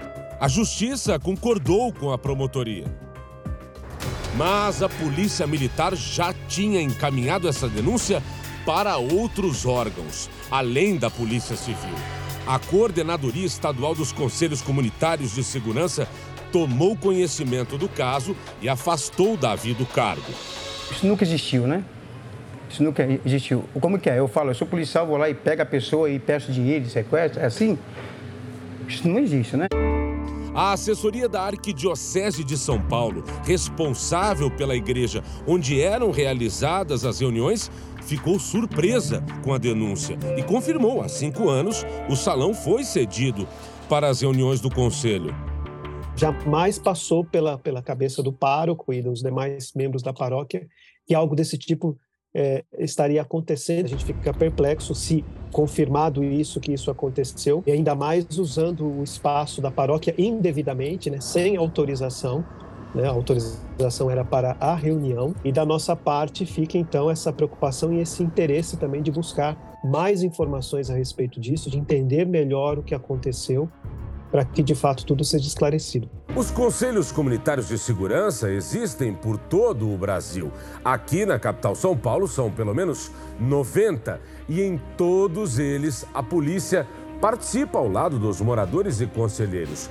Uma reunião que deveria ajudar a melhorar a segurança. Mas no bairro do Jaçanã, essas reuniões serviriam para que informações privilegiadas fossem levadas até os policiais corruptos. Um trabalho sujo, feito também pelos informantes, os chamados gansos. Essa delegacia no Jaçanã foi alvo de uma operação do Ministério Público de São Paulo. Agentes que trabalhavam aqui são suspeitos de participar de um grupo que roubava drogas, armas e dinheiro dos traficantes. Segundo as investigações, além dos policiais do Jaçanã, agentes de outras delegacias e também militares tinham ajuda de informantes para cometer os crimes. 13 pessoas foram presas pela prática de extorsão. A Record TV mostrou essa rede de corrupção policial. Entre os presos estão o delegado de Salesópolis, Eduardo Peretti Guimarães, e o policial Diego Bandeira de Lima, conhecido como Carioca. Ele trabalhava na delegacia do Jaçanã, a mesma que pediu o arquivamento do inquérito do vice-presidente afastado do Conseg, Wiltone Davi. A advogada do policial Diego Bandeira Lima afirma que a prisão é irregular. Ele não tem relação com nenhum com as pessoas lá. A operação é uma operação de fora de São Paulo e ele está trabalhando aqui em São Paulo. Essa defesa vai conseguir provar, vai conseguir demonstrar que ele está preso neste momento indevidamente. Segundo o Ministério Público, os policiais tinham a parceria dos informantes, os chamados gansos. Eles repassavam informações sobre criminosos e ainda ajudavam a roubar e extorquir supostos traficantes. Esse homem é João Felipe dos Santos. As investigações mostraram que ele trabalhava como ganso.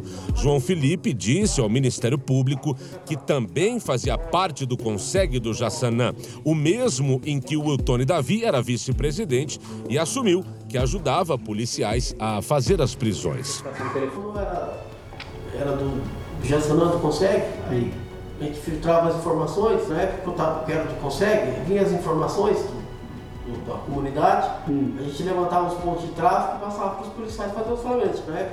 As defesas de João Felipe dos Santos e do delegado Eduardo Peretti Guimarães não retornaram nossos contatos. Agora, a Corregedoria da Polícia Civil quer saber se existe algum tipo de ligação entre o caso de Davi no Conseg do Jaçanã Tremembé e a operação que levou para a cadeia policiais suspeitos de extorsão de criminosos. A minha função é pegar a demanda da comunidade e passar para a delegacia e para a PM. Mas o senhor não olhou? Não, senhor. Nunca fui. Essa pesquisadora do Fórum Brasileiro de Segurança Pública faz um alerta ela diz que os integrantes dos conselhos estão debatendo pouco a segurança nos bairros. As pessoas, enfim, por uma série de questões relacionadas ao medo, à insegurança, à sensação de insegurança nos territórios, elas veem esses espaços como um espaço para fazer denúncia e cobrar por punição, né? Enquanto na verdade esses espaços eles deveriam privilegiar um diálogo e um pensamento estratégico sobre segurança pública nos territórios. Esse especialista explica que os moradores têm que ficar atentos e pesquisar antes de eleger qualquer representante para o Conseg. Cada vez que aparece um membro novo, você tem que checar. Ele tem que ser conhecido de alguém, alguém tem que saber a respeito dele. Para você manter o Conseg limpo desse tipo de gente, você tem que ter transparência na eleição, na escolha dos membros do Conseg. Tem mais Record Investiga no sábado que vem. Eu volto com vocês. Tem muita gente chegando agora ao Fala Brasil, né? Porque é sábado, trabalhou a semana inteira. Teve gente que falou: não, vou dormir um pouquinho mais. Então, seja muito bem-vindo. Vamos juntos até o meio-dia. Dá tempo de tomar café da manhã, pensar no seu almoço na nossa companhia. Combinado? Chegou, vou te levar para viajar lá para o norte do país. Saber como é que está o movimento nas estradas, porque tem muita gente que vai aproveitar viajando. A nossa repórter Marília Argolo está na região metropolitana de Belém. Marília, um ótimo dia para você. E aí, parece movimentado. O pessoal vai aproveitar esse último feriado prolongado antes das festas de fim de ano?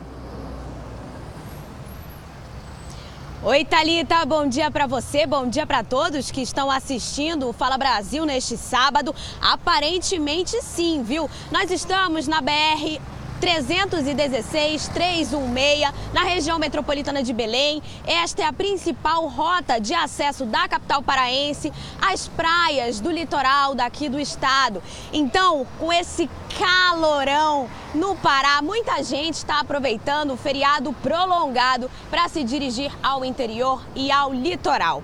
Nós vamos mostrar como está a movimentação aqui na BR, que está com um fluxo de veículos bastante intenso neste sábado. Além disso, está está sendo realizada uma obra de requalificação por aqui e um desvio foi feito para executar a drenagem prevista neste projeto. E aí, com isso, existe um desvio e uma movimentação que fica um pouco mais intensificada. Com isso, as equipes do Departamento de Trânsito e da Polícia Militar estão aqui no local orientando esses motoristas. Afinal de contas, esse primeiro trecho da rodovia é operado pelo governo do estado. Então, Detran e Polícia Militar estão por aqui. Mais à frente, Polícia Rodoviária Federal toma conta dessa estrada, dessa rodovia, para que os viajantes consigam chegar na praia com muito sol, muito calor no estado do Pará para aproveitar esse feriadão prolongado. Voltamos ao estúdio do Fala Brasil. Obrigada, Marília, pelas suas informações ao vivo. Vamos juntos para Manaus? Que tal? Parece que vai ter calor forte. Lá sempre tem um calorão bem forte, altas temperaturas e deve chover no fim da tarde ou noite, como também é bem de costume. Paulo Carneiro, acertei? Normalmente a gente leva o guarda-chuva na bolsa no fim de tarde aí em Manaus, né? E ah, não só, ó, já falei, uma moça passou também, o guarda-chuva também é utilizado para o sol, para se proteger do sol e no fim de tarde da chuva. Vou chutar mais de 30 graus, uns 33? Um chute, hein? Acertou, Talita. Bom dia para você, bom dia pessoal do Fala Brasil. É isso, né? Aqui em Manaus é assim, é sempre muito quente, mas o pessoal pode esperar aí uma chuva no final do dia. Eu tô aqui no Lago São Sebastião, um dos cartões postais de Manaus, um lugar lindo ao fundo do Teatro Amazonas, e o Manauara hoje pode esperar um dia quente, tá? Você que tá acompanhando a gente aí, ó, tá vendo que o céu tá azul, algumas nuvens, como você disse, pode chover hoje, né, no final da tarde e também à noite. A temperatura, Talita, fica aí na casa dos 34 graus, máxima de 34, mínima de 24 graus. A previsão para amanhã é a mesma, aí na casa dos 36 de máxima e 25 de mínima. Então, você que está acompanhando o Fala Brasil pode esperar sol forte, mas com a chuva no fim do dia. Eu volto ao estúdio do Fala Brasil. E na imagem o lindo teatro, né, de Manaus, um dos cartões postais da capital. E olha, obrigado, Paulo. Eu tô boa de chute, hein? Vou começar a chutar na Mega Sena, vai que eu acerte alguma coisa. Obrigado pelas suas informações. Voltamos para o Sudeste, vamos descer a serra, litoral de São Paulo, minha cidade, Santos, com Juliana Vaz, que está lá na Orla. Juliana, um ótimo dia para você. Eu não vou nem perguntar se a praia está cheia, porque a praia está cheia. Estou vendo gente sentada, gente caminhando, gente correndo.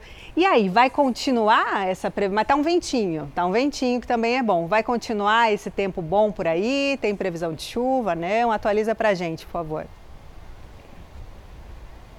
Oi, Thalita. Ótimo dia para você, para todos que estão nos acompanhando. Olha, o feriado tem previsão de calor aqui na Baixada Santista, mas o tempo deve ficar instável e tem sim previsão de chuva. Como você mesmo falou, muitos turistas vieram aqui para nossa região. Expectativa é de que 440 mil veículos passem pelas estradas que ligam a capital até as cidades aqui da Baixada Santista, no litoral sul.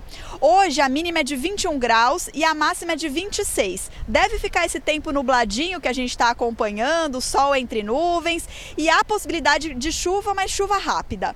Já neste domingo esquenta um pouco mais, a mínima é de 22 graus, a máxima é de 28, mas a chance de chuva sobe para 90%. Deve ser chuva rápida mais no período da tarde e também à noite. Então a dica é sempre para quem vier aqui aproveitar a praia, que hoje está um visual super bonito, é acordar cedo para poder caminhar, praticar atividade física e curtir um pouquinho essa vista maravilhosa do mar aqui de Santos. Volto ao estúdio do Fala Brasil. Tá bonito e tem muita gente chegando aí, né? As estradas ainda estão lotadas de pessoas descendo para o litoral.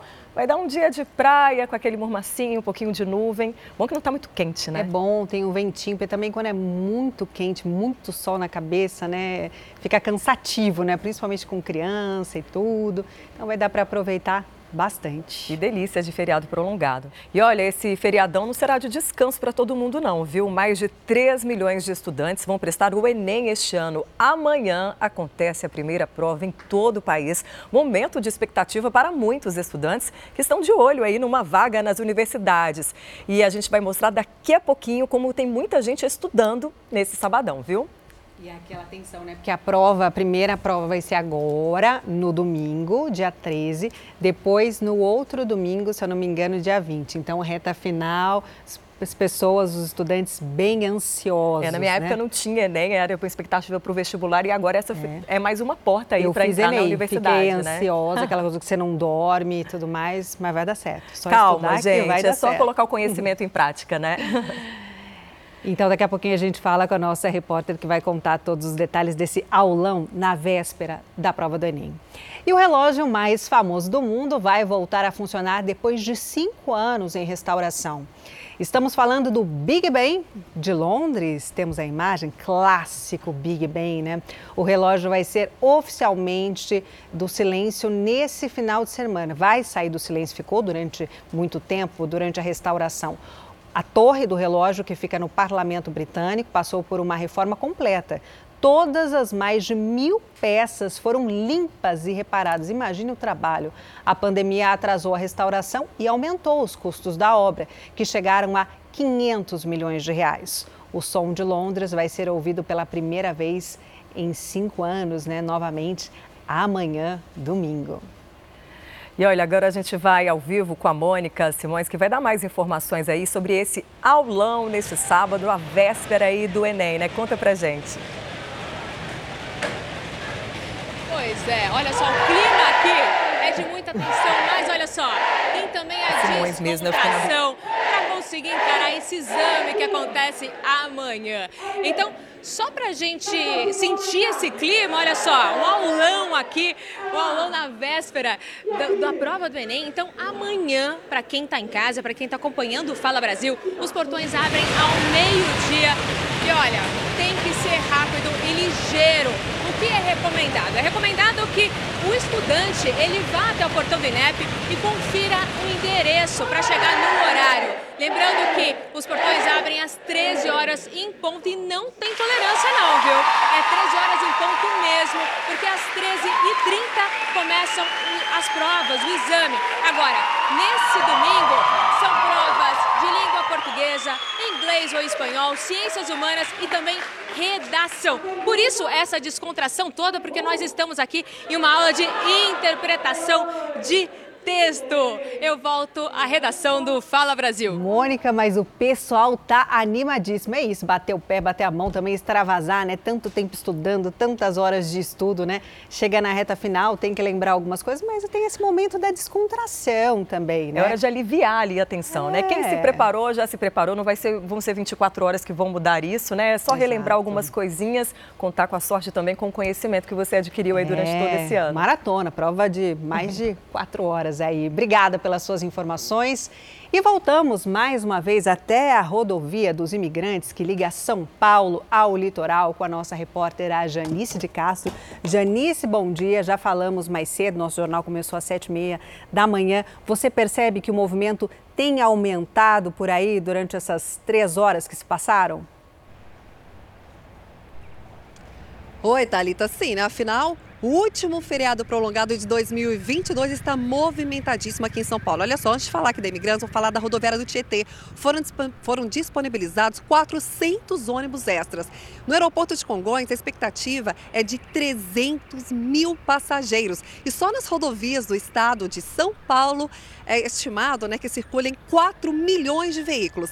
Aqui na rodovia dos imigrantes, que dá acesso à praia, né, à Baixada Santista. Olha, a gente está aqui desde 7 e meia da manhã, desde a hora que começou a Fala Brasil.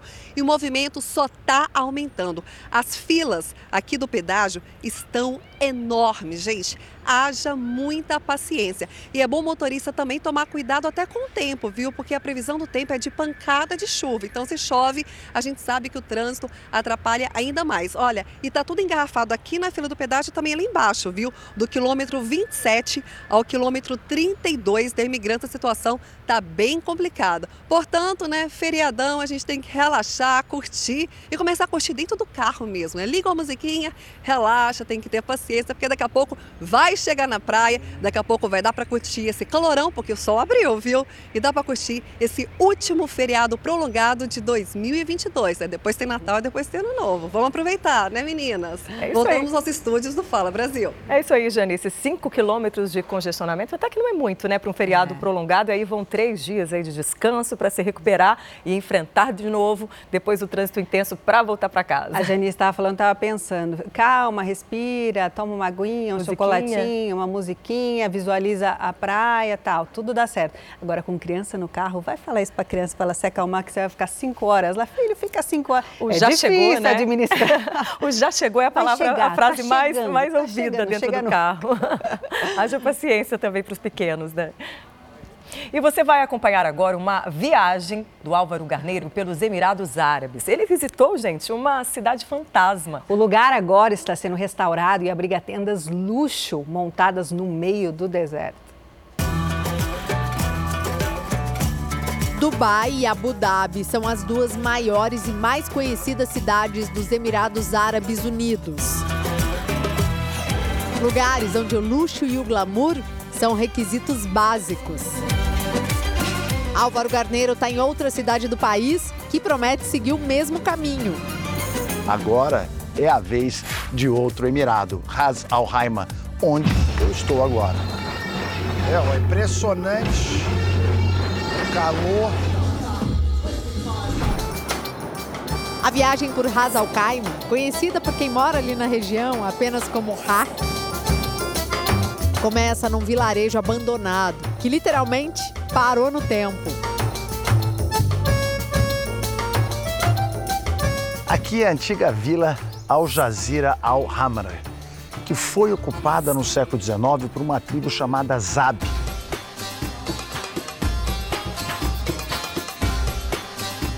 Tudo está sendo reformado, que hoje é uma cidade fantasma, para retratar como eles viviam antigamente. O lugar chegou a ter mais ou menos 3 mil habitantes. Mas aos poucos eles seguiram para outros lugares do país que estavam crescendo economicamente, como Dubai e a capital, Abu Dhabi. E aí o vilarejo acabou completamente abandonado. Essa área aqui é uma área de lazer, eles dormiam aqui no, no verão, no inverno eles jantavam, almoçavam, uma área comum aqui da, da casa e mais fresquinha. A casa que o Álvaro visita era de um homem que tinha quatro esposas. E todas elas viviam juntas, na mesma propriedade. E aqui tem um poço artesiano, de onde a água vinha, que abastecia. Para atrair mais turistas para o lugar, o governo promove eventos no vilarejo, como uma exposição de artes com obras do mundo inteiro. A cidade fica no extremo norte de Ras Al Khaimah, que é um dos sete emirados que fazem parte do país. É como se fossem sete estados independentes, cada um governado por uma monarquia. E todos respondem ao presidente do país. Álvaro segue explorando a cidade e descobre curiosidades dos Emirados Árabes até na hora de tomar um café. Hello, thank you, my friend. Uma característica interessante da hospitalidade deles. Se eu estender o braço, é porque eu quero mais café. Se eu fizer assim, é porque ele pode ir embora. Thank you, my friend.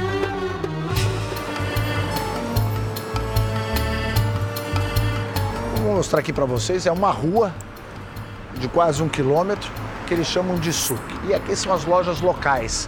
E aí você pode encontrar tudo, de tecido, bolsa, sapato, cosmético, perfume. O que você estiver procurando, você encontra aqui no souk. Os souks são comuns nos países árabes e do norte da África. Você vê esse, essas pulseiras colares, tem peças de ouro puro, mas a maioria é banhada a ouro. Olha o que tem de tecido e olha como é que eles gostam dos brilhos nas roupas. É brilho atrás de brilho, tudo feito à mão. É incrível. Bota a água. Thank you, my friend. Thank you. Olha só. É impressionante, não tem como não sair na loja, você entra como. O cara me botou tanto perfume árabe, eu tô. Ele encheu de perfume aqui, encheu de perfume ali. Eu comprei os três aqui. Eu tô assim, uma, uma fragrância ambulante.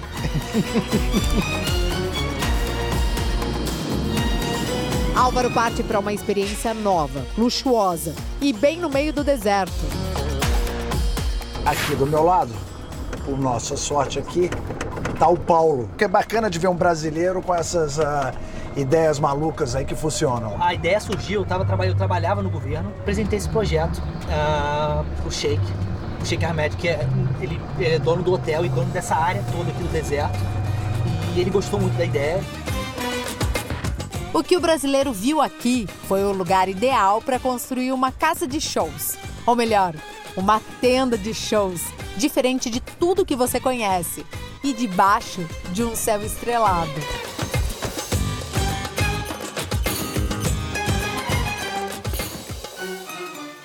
Essa área aqui era, era o planetário do deserto. Olha. Então, as, as pessoas então o Sheik sempre gostou de por, por isso que tem esse caminho já criado antes do tempo, que ele sempre gostava de dirigir aqui, vinha à noite e ficava observando o céu.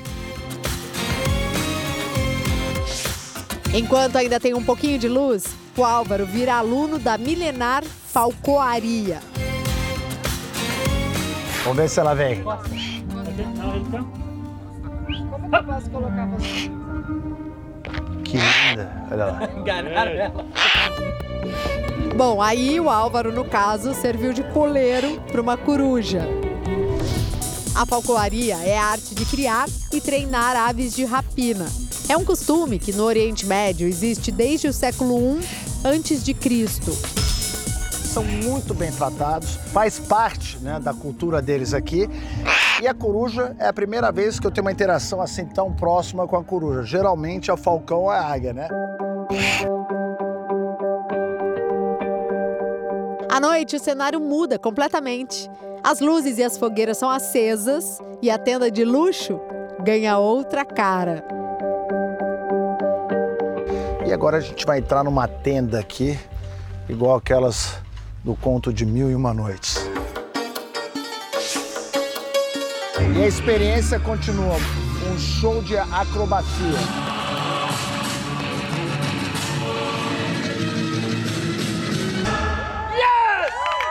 cara até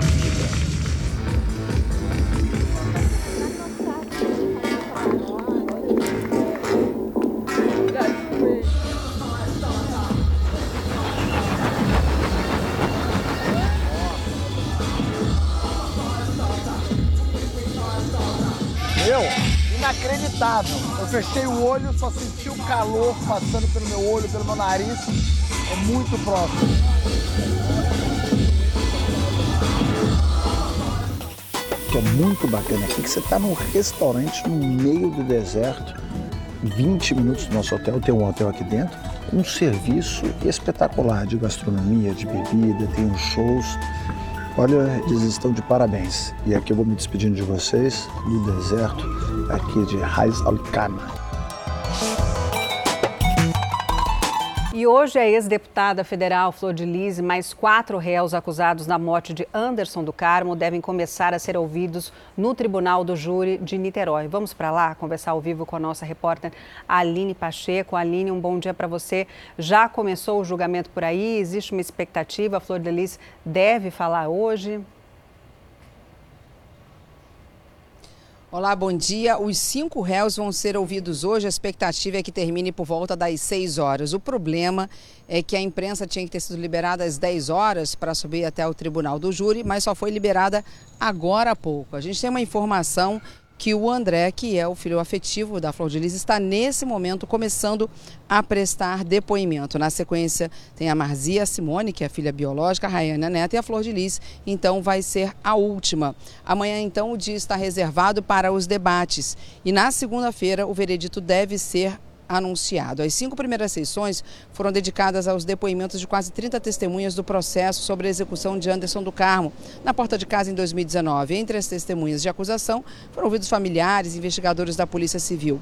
Um dos filhos afetivos de Flor de Lis diz que soube dos planos contra o pastor e que a mãe até comemorou a morte de Anderson. No entanto, um dos momentos que mais repercutiu aconteceu durante a fala do desembargador Ciro Darlan, convocado pela defesa dos réus. Ele contou ter acompanhado a trajetória de Flor de Lis e dos filhos afetivos e adotivos.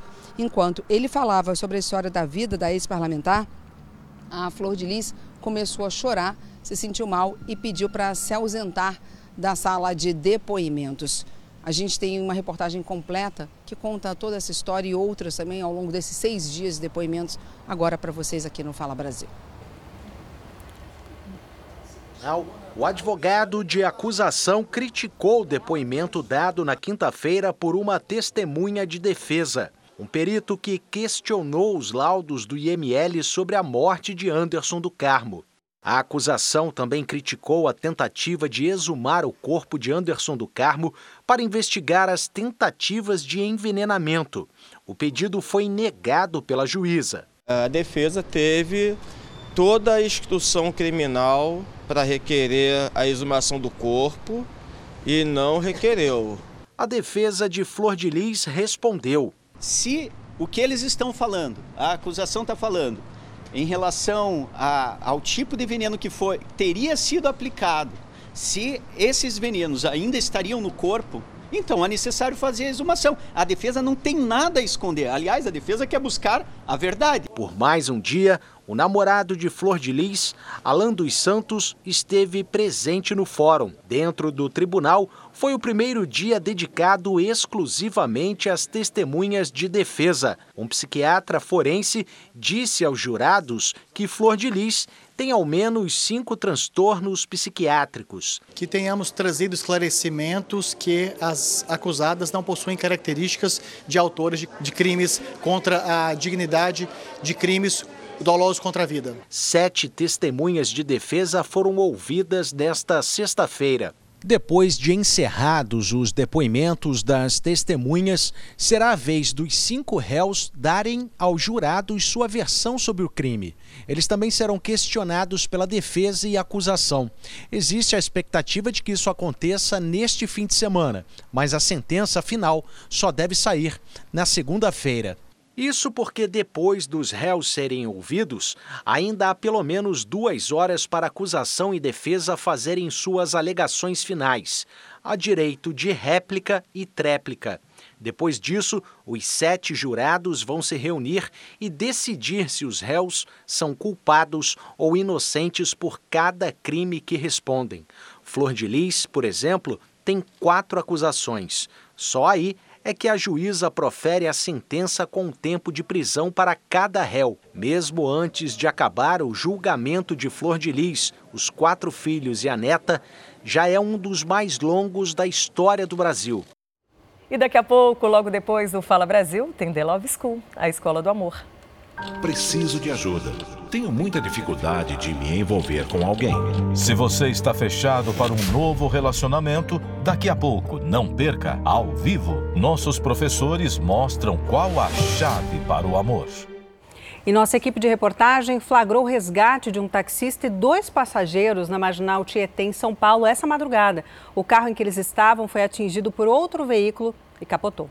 Segundo testemunhas, o motorista que causou a batida disputava um racha. Flagrante de um acidente que acabou de acontecer, capotamento aqui na marginal. Nesse momento, olha, o táxi virou, as pessoas tentam tirar o rapaz que está preso dentro do automóvel. Foi uma colisão que aconteceu, esse carro que acabou batendo contra o táxi que virou e capotou aqui. O senhor aqui. Como é que aconteceu o acidente, senhor? Como é que foi o acidente? Apostando corrida, ele e um cara apostando corrida. Pode filmar. Aquele cara apostando corrida. Racha, racha, aqui na... racha, ele e um carro branco. E aí acabou ele batendo no táxi. Acabou com o carro desse cara aqui. Eles vão tentar arrebentar aqui o vidro para poder tirar. Cuidado com. Tentar tirar o motorista. Uma situação bastante delicada. Olha, ele está chutando ali. Um desespero, né, para poder tentar sair do automóvel. Os colegas que ajudam nesse momento a arrebentar os taxistas que auxiliam. Agora conseguiu, agora conseguiu, ele vai conseguir. Ele vai conseguir sair do carro. Olha aí, o momento que ele está sendo retirado do veículo depois desse capotamento. Pode vir. E o senhor saindo nesse momento aqui também bastante assustado. O passageiro, olha aí, o passageiro que tá, tá saindo. Pelo o senhor tá bem? Tá machucado ou não? E bastante preocupado com a, com a esposa. Aparentemente estão bem, não é?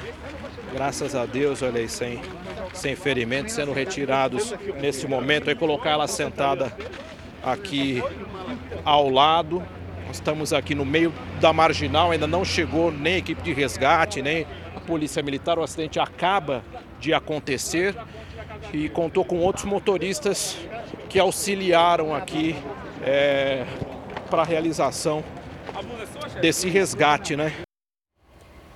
Impressionante, né? A gente acompanhando ali as imagens, a gente tinha mostrado, né? Trazido para você a notícia logo no começo do é, hoje jornal. Hoje de manhã os carros né? ainda estavam na marginal, estavam, né? E aí a gente mostrou agora para você que chegou aqui na nossa redação esse flagrante resgate, né? Do, dos amigos ali quebrando o vidro para o taxista sair, depois o casal Ó, como a gente vê novamente, né, três homens quebrando, começaram a bater no vidro, depois colocaram a mão para envergar esse vidro para o motorista do táxi sair. Impressionante você ver um resgate assim, as pessoas dentro, o motorista do outro lado ali preso.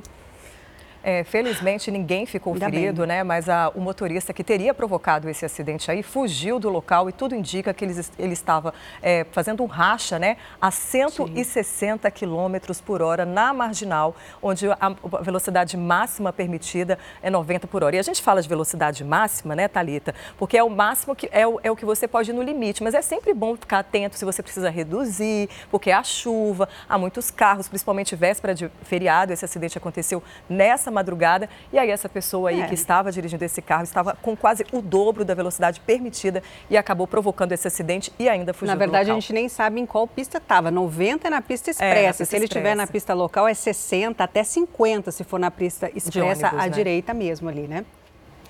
E o ex-jogador de futebol, Gerard Piquet, foi flagrado com a nova namorada depois de anunciar a aposentadoria. O zagueiro espanhol foi fotografado ao lado da jovem Clara Martí, de 23 anos, duas semanas depois de encerrar a carreira de futebol jogando pelo Barcelona. O Piquet já foi campeão da Copa do Mundo com a Espanha em 2010 e agora o jogador foi visto com a nova namorada depois de terminar um casamento com a cantora colombiana Shakira.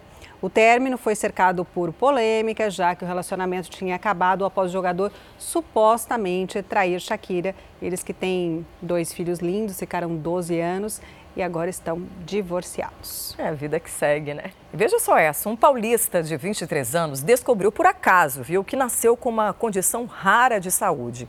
Órgãos que deveriam estar do lado direito do corpo, por exemplo, estão do lado esquerdo e vice-versa. Tudo aparentemente normal, né, os mesmos tamanhos, mas de uma posição invertida, como se visse pelo espelho.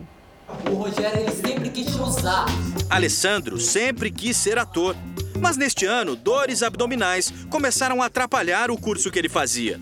A suspeita era de gastrite por conta da correria do dia a dia, já que ele também trabalha como vendedor. E durante um exame de ultrassom do abdômen, foi pego de surpresa pela médica. Ah, queria achar é, algumas coisas assim, alguns órgãos assim em específico, e ela ficava me olhando e olhava para ela de novo, novamente. Até que então ela mudou várias vezes a maquininha e a potência da maquininha. Não achava. Naquele momento do exame, Alessandro ficou assustado com tanto suspense. O ator em formação parecia estar numa cena de um filme de ficção científica. Foi difícil entender o diagnóstico de uma condição super rara que afeta 0,1% da população. Os médicos concluíram que alguns órgãos dele estão invertidos. Ele disse que a conclusão foi de que o fígado, que geralmente fica do lado direito do abdômen, estava no lado esquerdo. E o baço, que deveria estar à esquerda, aparecia à direita. O que o Alessandro tem se chama citos inversos. Em latim significa posição invertida, e no caso dele afeta órgãos das regiões do tórax e abdômen. Ao longo da carreira de mais de 50 anos, o cardiologista Nabil Goraieb disse que teve apenas alguns pacientes com coração invertido. O do Alessandro também é. O coração normal, não, em geral, ele tem o tamanho do punho de uma pessoa. E, ele fica localizado no meio do peito, com a ponta virada para o lado esquerdo. Isso é o padrão normal. E ele recebe sangue que vem do fígado, vem da, do abdômen, vem entra por aqui. Então eles é uma, uma, é uma linha reta. Apesar de curiosa e rara, esta não é uma condição grave, sequer exige o uso de medicamentos. Os órgãos do Alessandro funcionam normalmente. Esta é uma alteração congênita que aparece durante a formação dos órgãos antes do nascimento.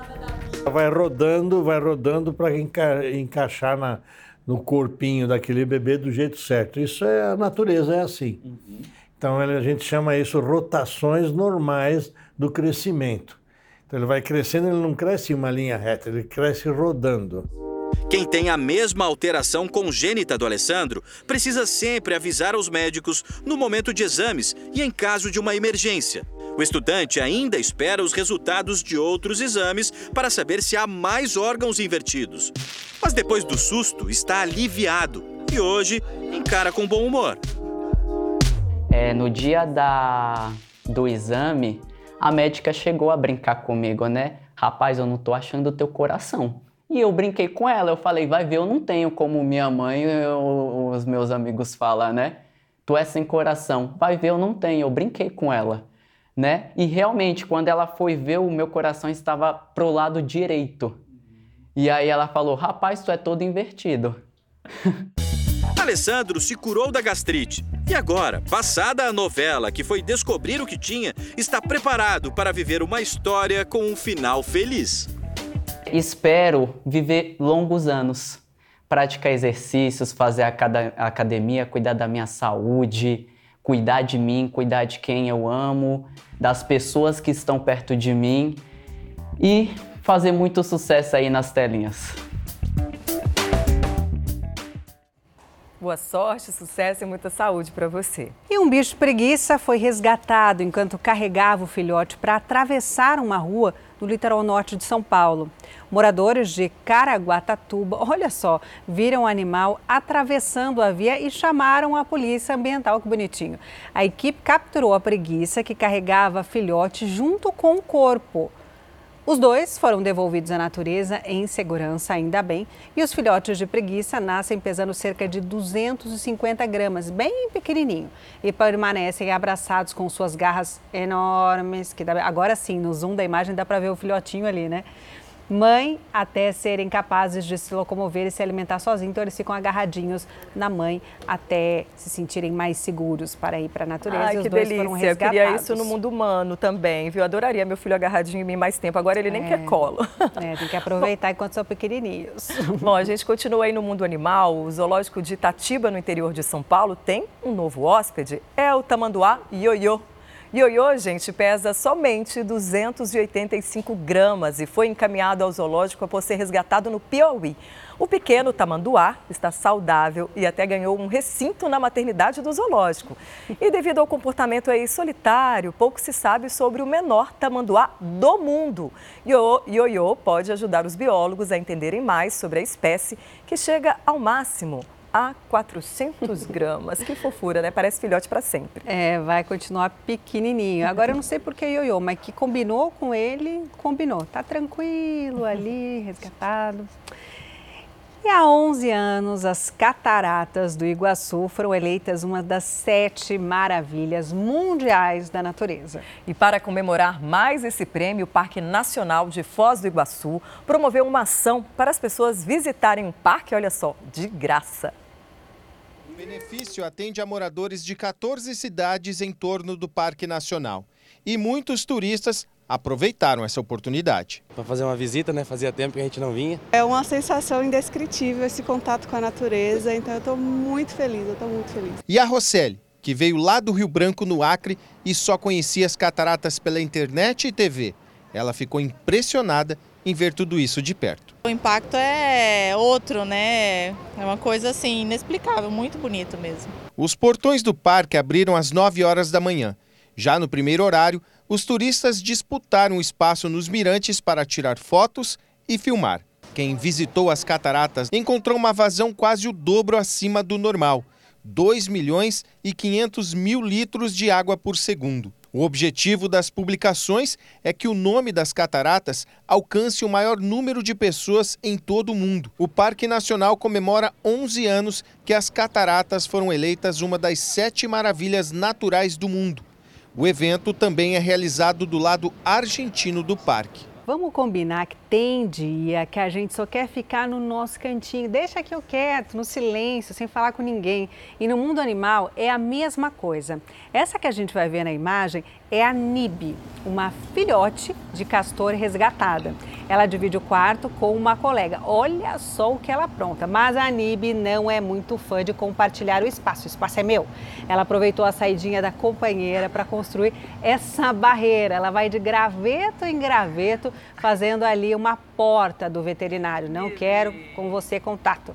Essa prática de fazer barragens é comum entre os castores nos rios para fazer moradia. Imagina se essa moda de expulsar o colega de quarto pega, hein? E vai, vai dar ruim entre os humanos. E ainda dizem que os animais são seres irracionais, né? E nós ficamos por aqui. Um bom dia para você. Um ótimo dia para você. Você fica agora com The Love School e um ótimo feriado. Aproveite. Aproveite tchau, tchau. bem seu fim de semana. Tchau, tchau.